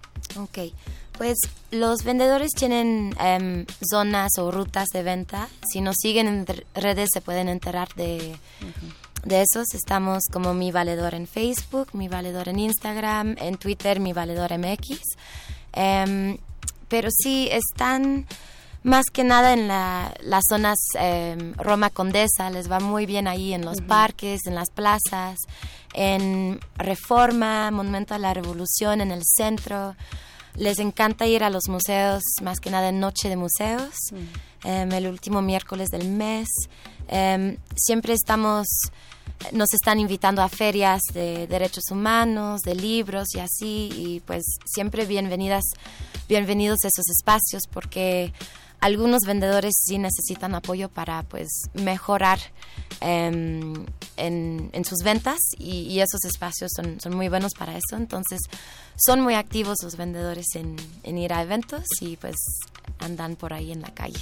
Sí, donde conocen y saben moverse eh, con particular facilidad, eh, transitar esos, esos que a veces pueden ser no lugares y ahora, Moni, que tú decías al inicio, caminar la ciudad, caminar implica también eh, convertir esos no, no- no lugares en lugares habitados, habitables, con identidad, ¿no? Así Creo es. que eso también está, está bien padre y pues bueno, te agradecemos mucho. Bueno, yo no me quiero quedar con la duda, hay por ahí en estos eh, volúmenes que nos compartes ahorita eh, que se van a ir, se van a ir por, eh, tenemos dos, sí. dos que se van a ir a través de nuestras redes sociales, arroba R modulada. Que se vayan por, por Twitter. Por Twitter, Se van a ir solamente por Twitter, exactamente. Arroba R modulada. Ahí los primeros dos tweets que lleguen arrobando a... Es arroba mi valedor. Mi Valedor MX. Ajá, se van a nuestra cuenta, nos siguen en R modulada y arroba mi valedor MX, nos dan su nombre completo y nos dicen que se quieren llevar esta revista. Tenemos dos, los primeros dos que lleguen con esto correcto, así, pues se van, se llevan su revista. Eh, ¿Hay algún ejemplo aquí de algún valedor que haya participado, no en este, tal vez en otros números, que tal vez con alguna historia, con alguna poesía o alguna fotografía? Sí, en todas las ediciones. En las que tienen allí hay en ambas hay fotos de vendedores. Siempre, siempre se dice en el crédito de la foto. Em, en esas no creo que hay textos. Ah, no, sí, en el volumen 24 hay un poema de Juan Manuel. Em, y en la última página siempre damos a conocer la historia de vida de, algún vendedor. Em, en el 24 justo es una que es de Glasgow, de Escocia, porque se trata de, del Reino Unido, pero todos los demás son de vendedores chilangos, pues. Em, y una vez al año hacemos una edición hecho 100% por valedores. Sale en diciembre. Estamos cerrando ahorita contenidos y trabajando mucho en eso. Perfecto, pues los vamos a, buscar, a detectar en las calles para comprar esa edición especial de fin de año y también, bueno, las que puedan ofrecer. Te agradecemos mucho, Delfín. Eh, eh, Toms, es Toms, así se pronuncia, ¿verdad? Delfín Toms, eh, cofundadora de la revista Mi Valedor, y pues estaremos siguiéndoles la pista si es que los podemos alcanzar. Eh, muchas gracias. Pues vamos a escuchar Ciudad de México de Tarik Robinson del disco Unión Latinoamericana, esto es Manifieste de Resistencia Modulada. Regresamos.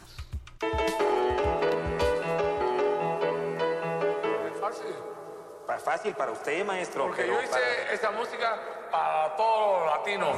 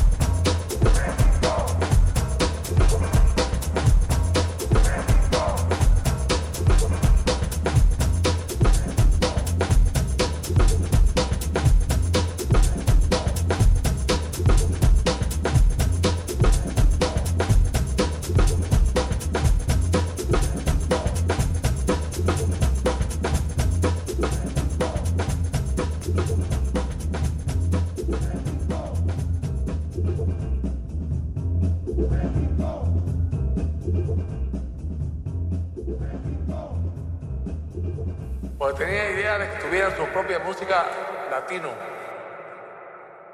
Manifiesto.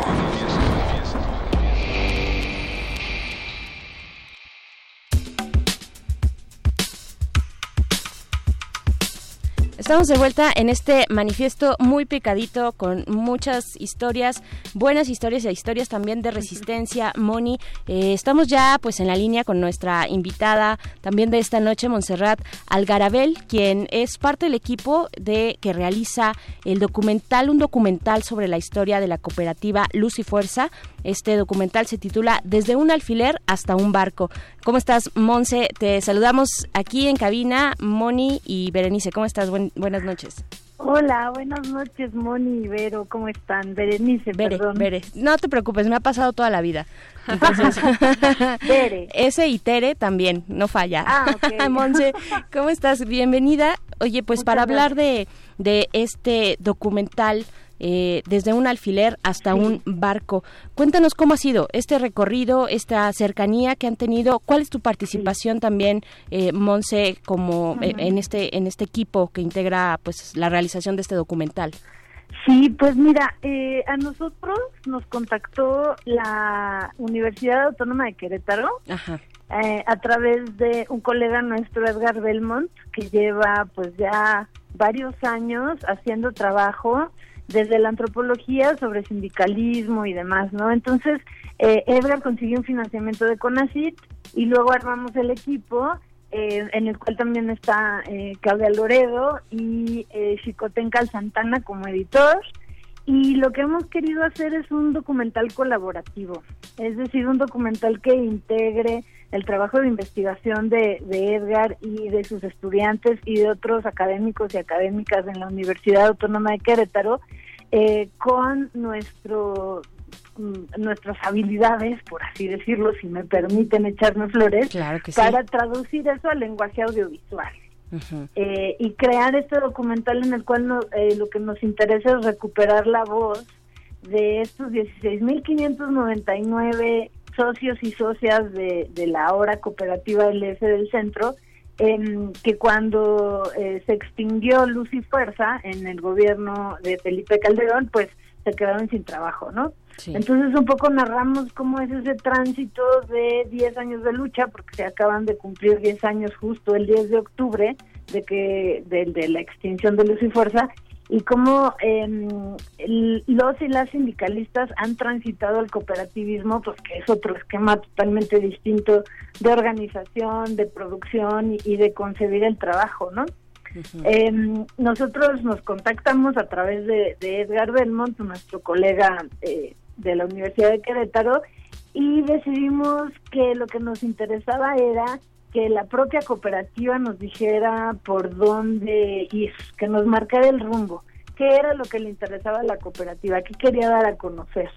Y pues así estuvimos como año y medio haciendo entrevistas, digo, no entrevistamos a los 16.599 socios y socios de la cooperativa, ¿verdad? Pero hicimos 100 entrevistas a través de las cuales pues exploramos qué es para ellos y ellas la identidad, cómo ha sido este tránsito de ser sindicalistas a ser cooperativistas, qué retos han enfrentado, no solo en la resistencia de 10 años, sino también ahora que la cooperativa LF del centro está pues ya este, echada a andar. Ujú, claro. Ay, bueno, solamente na- nada más tantito, hay que decir que, por ejemplo, Claudia Loredo, a quien le mandamos un, un abrazo fuerte. eh, Sí, un saludo a Clau. Sí, un saludo a, a Clau Loredo. Ella fue productora durante bastante tiempo aquí en, en radio porque ella realizaba en la producción el programa de la Facultad de Ciencias Políticas y Sociales. En Le- efecto. así es, le mandamos un abrazo a Klaus Sí. Loredo, nuestra querida amiga Klaus Loredo. Sí, sí. Moni, pero tú también ibas a Ah, decir quería algo. preguntar, Monse, acerca Sí, sí, de claro. pues de la situación actual, porque es un movimiento bien aguerrido. Casualmente yo conozco a, a dos personas que están pues dentro del movimiento y que Ah. pues ya cumpliendo 10 años es de verdad un desgaste físico, emocional, Sí. económico. Sí, eh, pues brutal entonces ¿cómo, Sí. cómo, cómo está ahorita esta organización ah, ahora en cooperativa que nos estás platicando Sí. Pues mira, la cooperativa LS del centro se logró a través, sí, de la movilización eh, de compañeros y compañeras del ESMEN y también a través de la negociación política.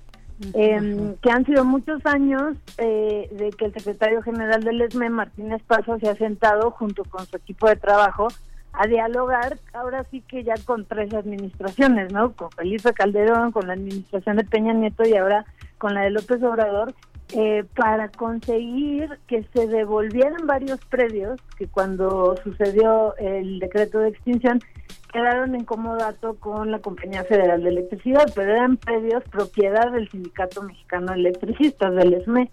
Entonces, claro, es, esta negociación política es el paso final de un, un trayecto larguísimo en el cual eh, pues ha habido marchas, plantones, huelgas de hambre, eh, ha habido como un, una organización y una disciplina que a nosotros eh, nos ha sorprendido mucho encontrar, que ha permitido mantener como eh, vivo este movimiento pues que lo que busca es eh, que la energía eléctrica también tenga tarifas más accesibles, porque bueno, sabemos que, que el Sindicato Mexicano de Electricistas pues es un sindicato ya centenario, eh, que tiene como un perfil social y de solidaridad eh, con otras luchas de trabajadores y trabajadoras y luchas sociales en general.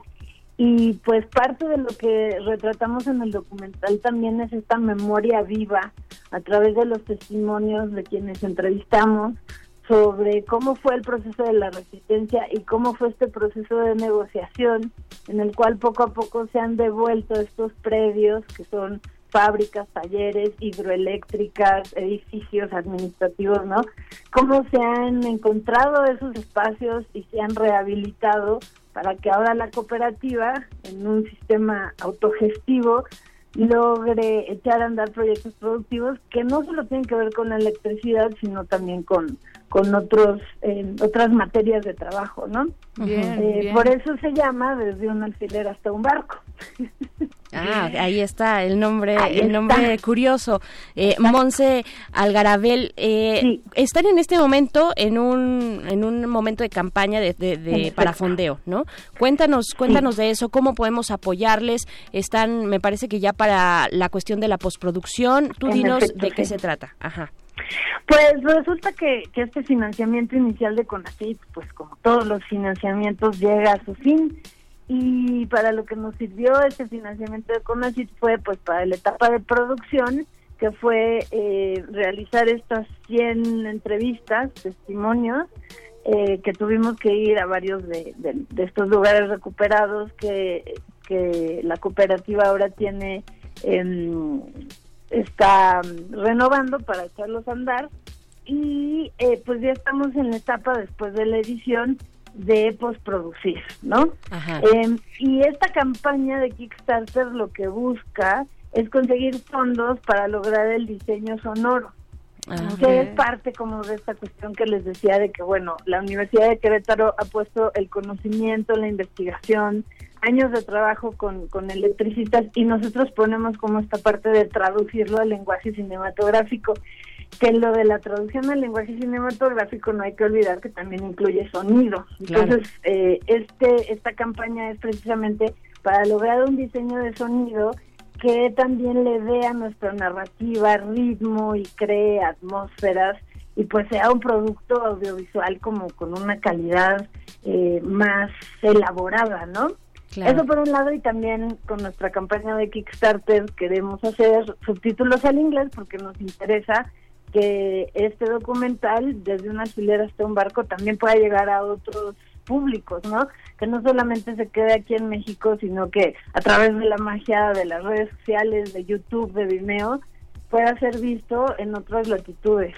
Bien, pues ¿cómo los buscamos en Kickstarter para poder involucrarnos? De verdad que ya dan muchas ganas de ver este documental girando, sí, en todos los festivales, ya ya lo vimos, ya lo vimos ahí. este, yo también. Sí, sí, sí, sí, este, les auguramos de verdad, eh, pues buenos espacios. ¿Dónde, ¿A dónde nos acercamos para poder colaborar?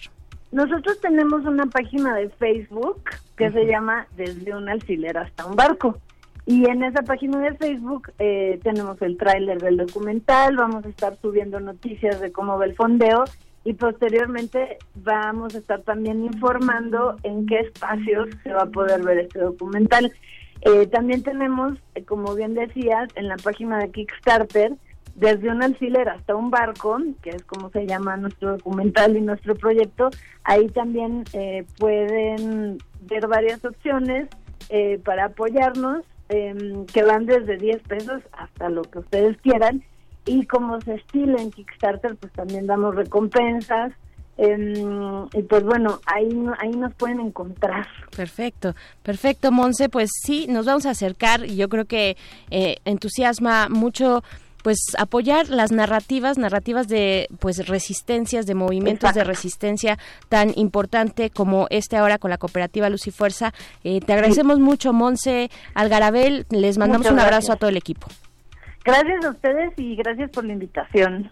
No, pues al contrario, desde un alfiler hasta un barco, así se pueden acercar a sus redes sociales, a Kickstarter también, y pues bueno, ahí está la invitación. Gracias, Monse. Gracias, Monse. Gracias a ustedes. Bye. Pues, Veré, vamos a escuchar a un artista que se está volviendo emblema eh, frente a las movilizaciones de los del pueblo chileno, Anita Tijoux. Esto es Shock y regresamos en Manifieste. Manifiesta. Venenos tus monólogos, tus discursos incoloros. No ves que no estamos solos, millones de polo a polo. Al son de un solo coro, marcharemos con el tono, con la convicción que basta de robo. Tu estado de control, tu trono podrido de oro. Tu política y tu riqueza y tu tesoro, no. La hora sonó, la hora sonó no permitiremos más, más tu doctrina del shock. La hora sonó, la La hora sonó, la hora sonó del shock. La hora sonó, la hora sonó del shock. La hora sonó, la hora sonó. Los países solo corporaciones. ¿Quién tiene más, más, más acciones? Trozos gordos, poderosos, decisiones por muy pocos. Constitución pinochetista, derecho pues de hilo fascista. Golpista disfrazado de un indulto elitista. Cae la gota, cae la bolsa, la toma, se toma la calle, calle, la calle se raya, la calle no calle, debate que está ya todo lo quitan, todo lo venden, todo se lucra, la vida la muerte, todo es negocio, pago tu turno, semilla, pascuala, me quedo seguro. Venenos, tus monólogos, tus discursos incoloros, no ves que no estamos solos, millones de polo a polo, al son de un solo coro, marcharemos con el tono, con la convicción que basta de robo, tu estado de control,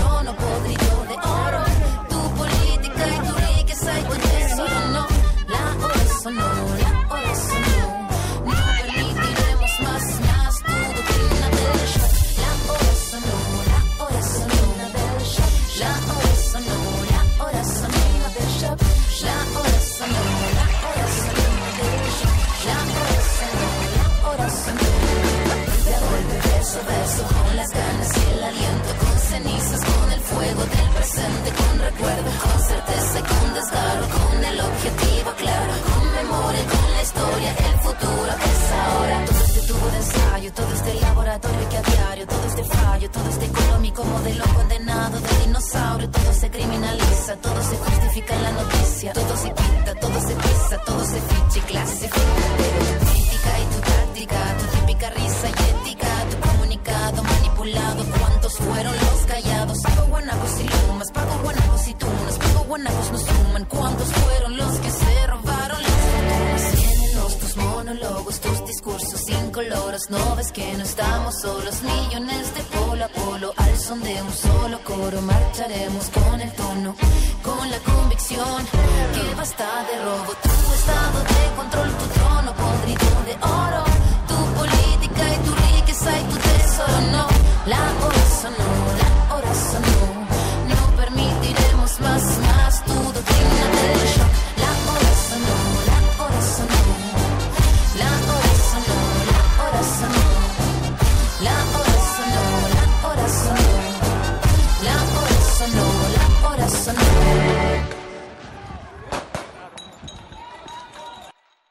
Manifiesto.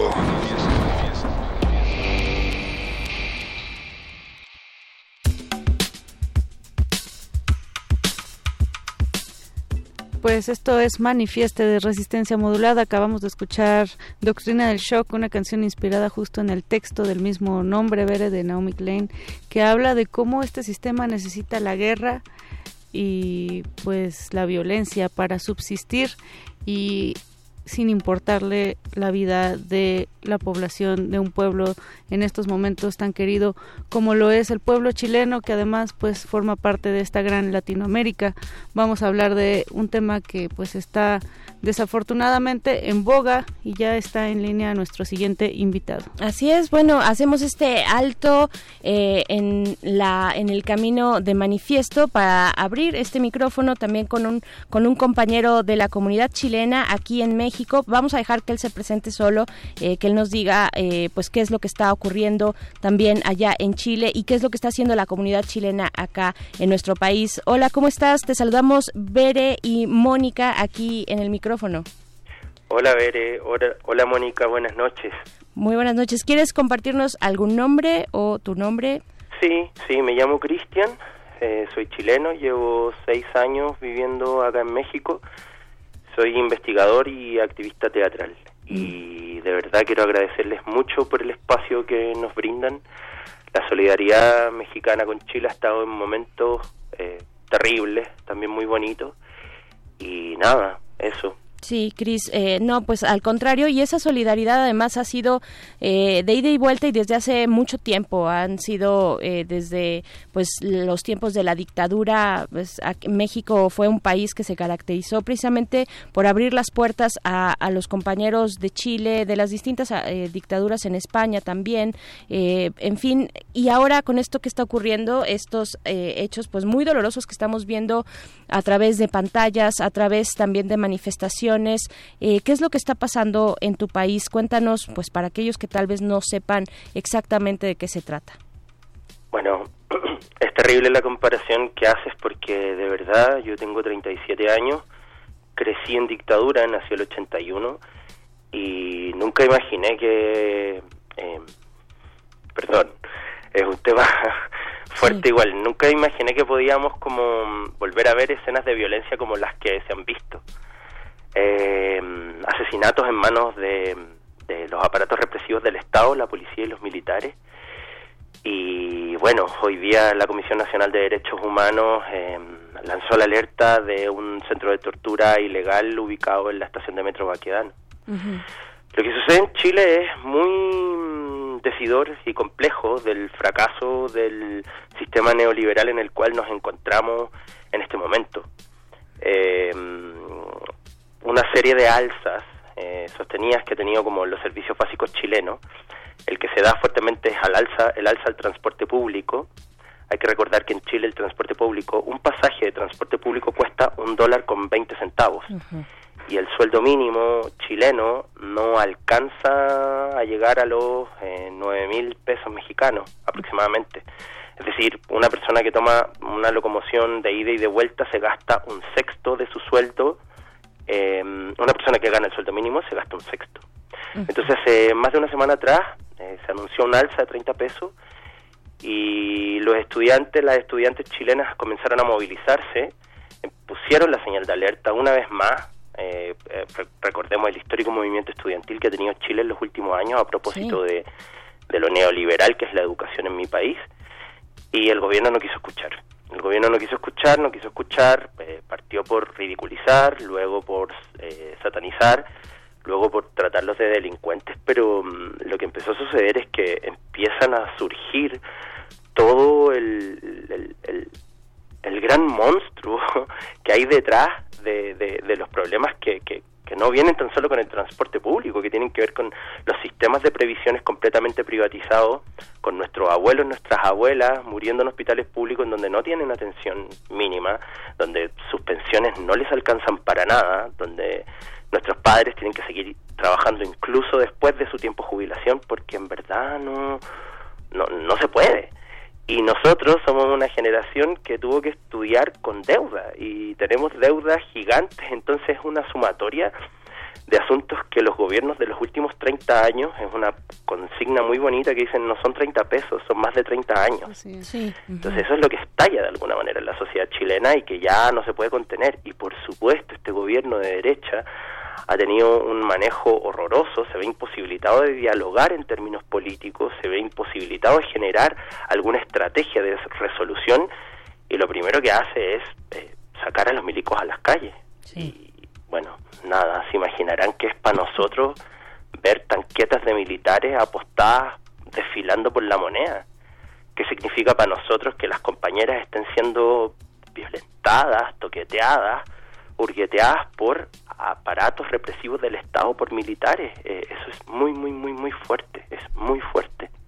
Y nuevamente volviendo a utilizar a los medios de comunicación eh, como se hace de antaño, de una manera maniquea, de una manera en donde se, se, se informa de manera pues sesgada. ¿no? Sesgada, exactamente, Bere.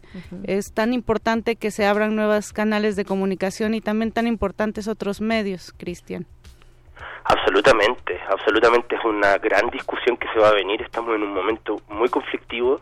Necesitamos ya a los militares fuera de las calles, necesitamos que vuelvan a sus cuarteles y uno de los grandes temas luego de esto va a ser eh, los medios de comunicación. Para la comunidad chilena, lo hemos discutido un montón, las manos de sangre las tienen manchadas los milicos, el presidente y los medios de comunicación. Era mm, burdo, era realmente grosero escuchar cómo pedían a los militares a las calles y cómo han cubierto lo que ha sucedido. De hecho, el tema de las compañeras torturadas, los compañeros torturados, las y los asesinados, ha sido muy complejo de seguir porque los medios de comunicación han encubierto de una manera brutal.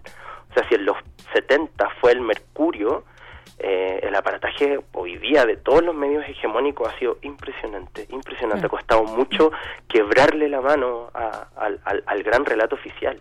Eh, Cristian, nos queda solamente un minuto y no queremos dejarlo ir sin que nos digas qué es lo que sigue, qué es lo, lo que sigue en la organización eh, de tus compatriotas, de los compañeros que están aquí en México, pero también los que están allá en Chile con este también toque de queda, ¿no? Que ha sido desacatado eh, por, lo, por la ciudadanía.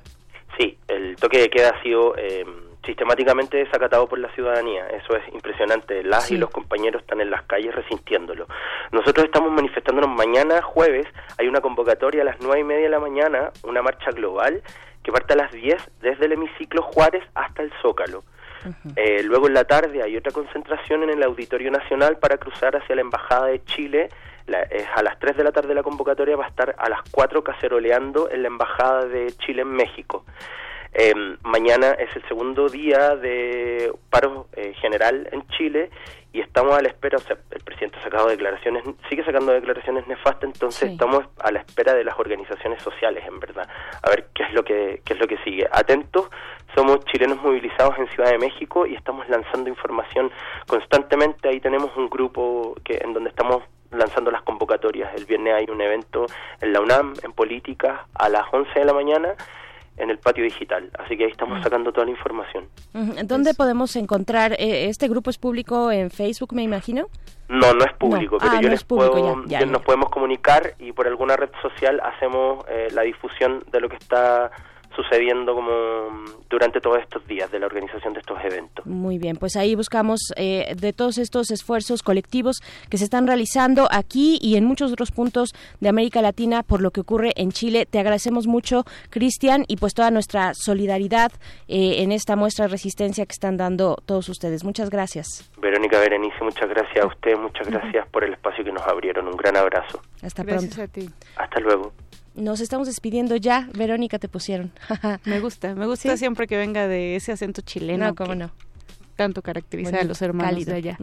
Pues veré un manifiesto que se agota como la noche y el día de hoy, pero regresaremos el próximo viernes. Recuerden que este viernes estaremos transmitiendo desde el próximo, el viernes de la próxima semana. El viernes de la próxima desde semana. La mega ofrenda. Desde la mega ofrenda pues nos despedimos. Muchas gracias a Don Agus, muchas gracias a Oscar Sánchez y a Alba Martínez en continuidad. Hasta pronto. Quédense aquí en Resistencia Modulada. Manifiesta. Incomodando al programa de gobierno sin pies ni cabeza. En la conectividad, la distancia Un hombre, una orquesta, un solo destino, controversia y misticismo. Rey, trueno. Episodio 9. My fucking name is Trueno. Escuchemos algunas notas de prensa, así como comentarios de allegados a Rey Trueno. Amor y odio se funden para el nacimiento de la leyenda viviente. Buenas noches México, buenas noches América Latina. Con ustedes Rey Trueno y su orquesta. Dicen que Rey es un borracho y un jugador. Rey, Rey, a escena. Un millón de copias vendidas del disco de Rey Trueno y su Dicen orquesta. que tiene hijos por todas partes. Se rumora que Rey Trueno y su orquesta están involucrados en el tráfico de sustancias Pues ilícitas. es un amor y muy tierno. A mí me consta. Trueno, trueno, el estadio está lleno y hay puros hippies. En la escuela estoy pensando todo el tiempo en Rey Trueno. Miembros de la orquesta de Rey Trueno protagonizan riña con periodistas. A mí me prometió llevarme a una gira, pero mi papá no me deja. Grupos británicos rinden homenaje a Rey Trueno en un disco doble. Pues yo no sé tú, pero conmigo es muy tierno. Siete muertos en el estadio River Plate en la gira de Rey Trueno en Argentina. ¿Ya viste las camisetas de la orquesta de Rey Trueno? Nos resalta muy bien la figura. Miembro de la orquesta de Rey Trueno detenido en Medellín, Colombia.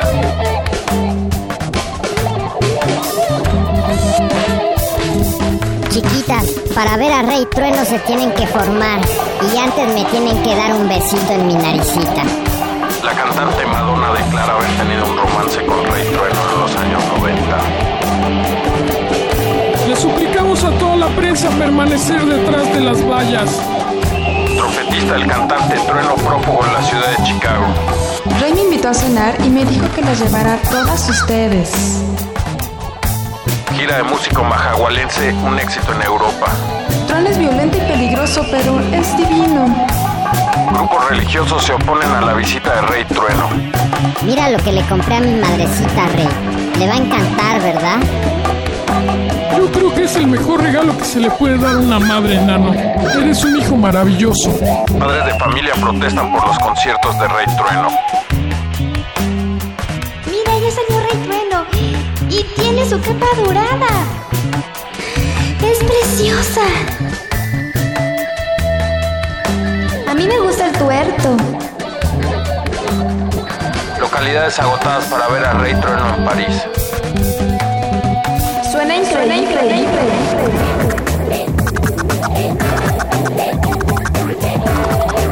Dicen que Rey es un borracho, borracho, jugador, jugador, jugador.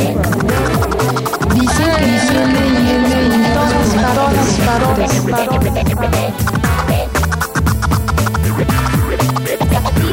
ustedes.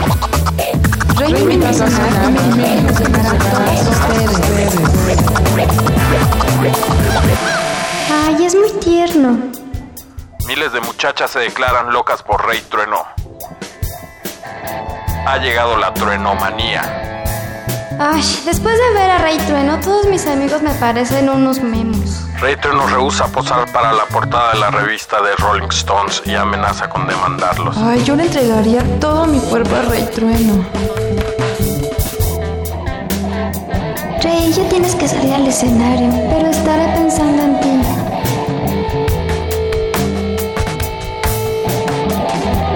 ¿Estamos listos para el rock de Rey Trueno? Poséeme, Trueno, por favor. No se escucha. ¿Estamos listos para el rock de Rey Trueno? ¿Qué quieren de mí? My fucking name is Trueno. ¿Qué más quieren? No te enojes, Rey. Ya no hagas corajes.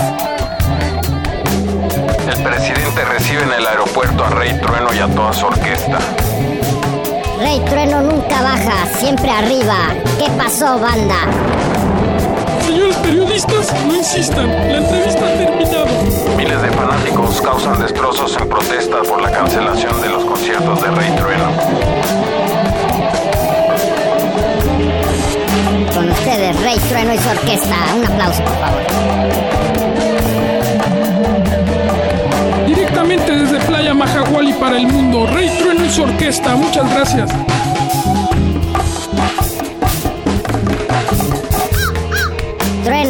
El concierto fue todo un éxito. Los conquistaste.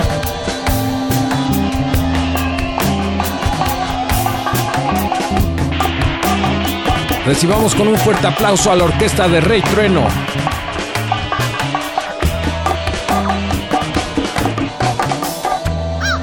Rey, me voy a llevar las toallas del hotel. Están buenísimas para solearnos en Playa Majaguar. Los príncipes de España contratan a la orquesta de Rey Trueno para amenizar la boda real. Qué rico está este vinito madrileño, Rey. Una cosa sí te advierto, ¿eh, mijita? Si te vas al concierto del tal trueno ese, no vuelves a pisar esta casa. Mírame, estoy deshecha, soy tu madre. Resistencia modulada. Radio UNAM. Experiencia sonora. Como dijo el sabio Playlist Zoo, el viaje de las mil canciones empieza siempre con la primera reproducción.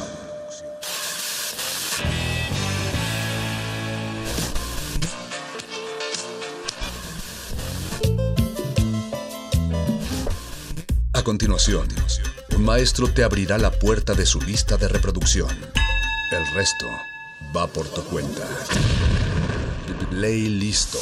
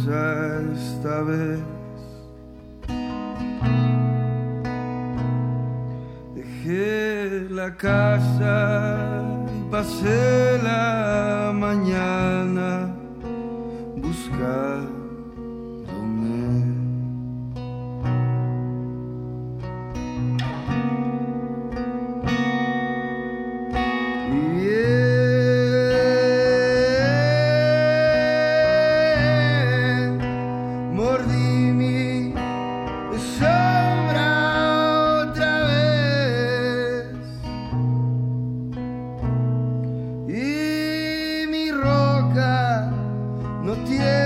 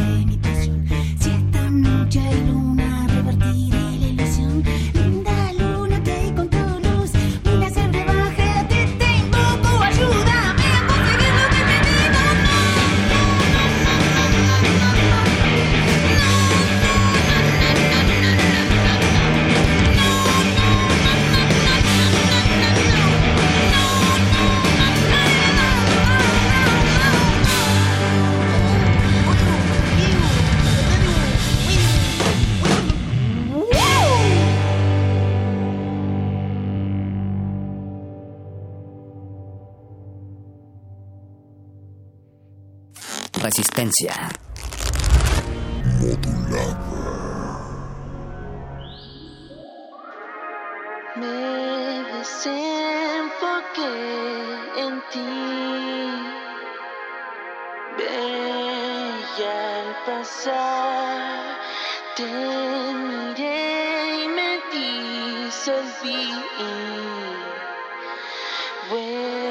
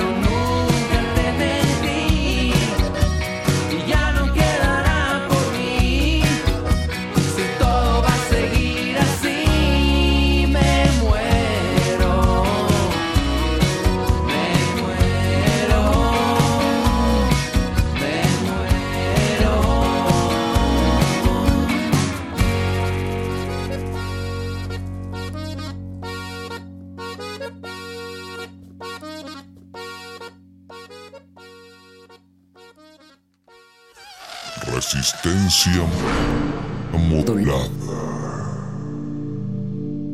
Volvió a caer la terca lluvia.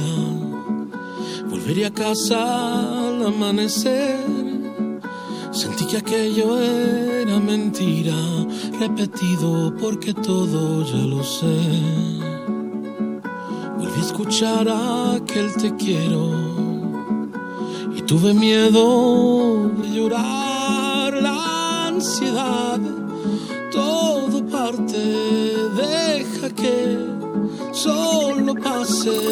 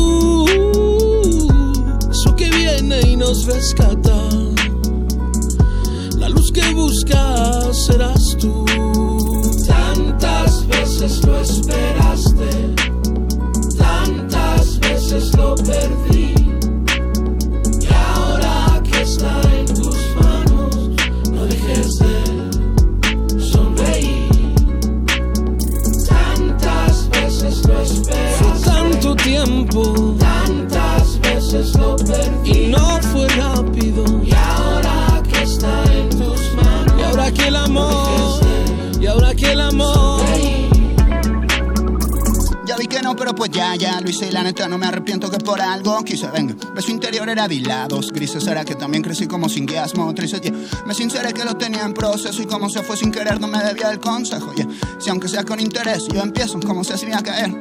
Cien besos, uh, lo quiero tener como sea apuntes. Todo desde donde habita Fontes. eh. Ya no regresan las ideas por meses. Ahora hay que ir a la inversa, forcejear los creces. Con congraciarse no obtendrían un queso. ¿Cómo le hacía cuando no tenía un ingreso? Pura lotería en un no mames. No importa, se me hace que mejor va a salir a ser feliz. Eso hasta aquí es progreso. ¿Qué? Solo evítame eso que le evitas y eso solo evita ambiente. Estoy bien. Yo, como quita peso, como en mi cabeza solo habitas tú y está bien. Yeah, tengo mis tabús y también. yeah, todos mis abusos también. Yeah, no fuera del cebú, me fuera esa luz, me fuera hacia la luz del anden.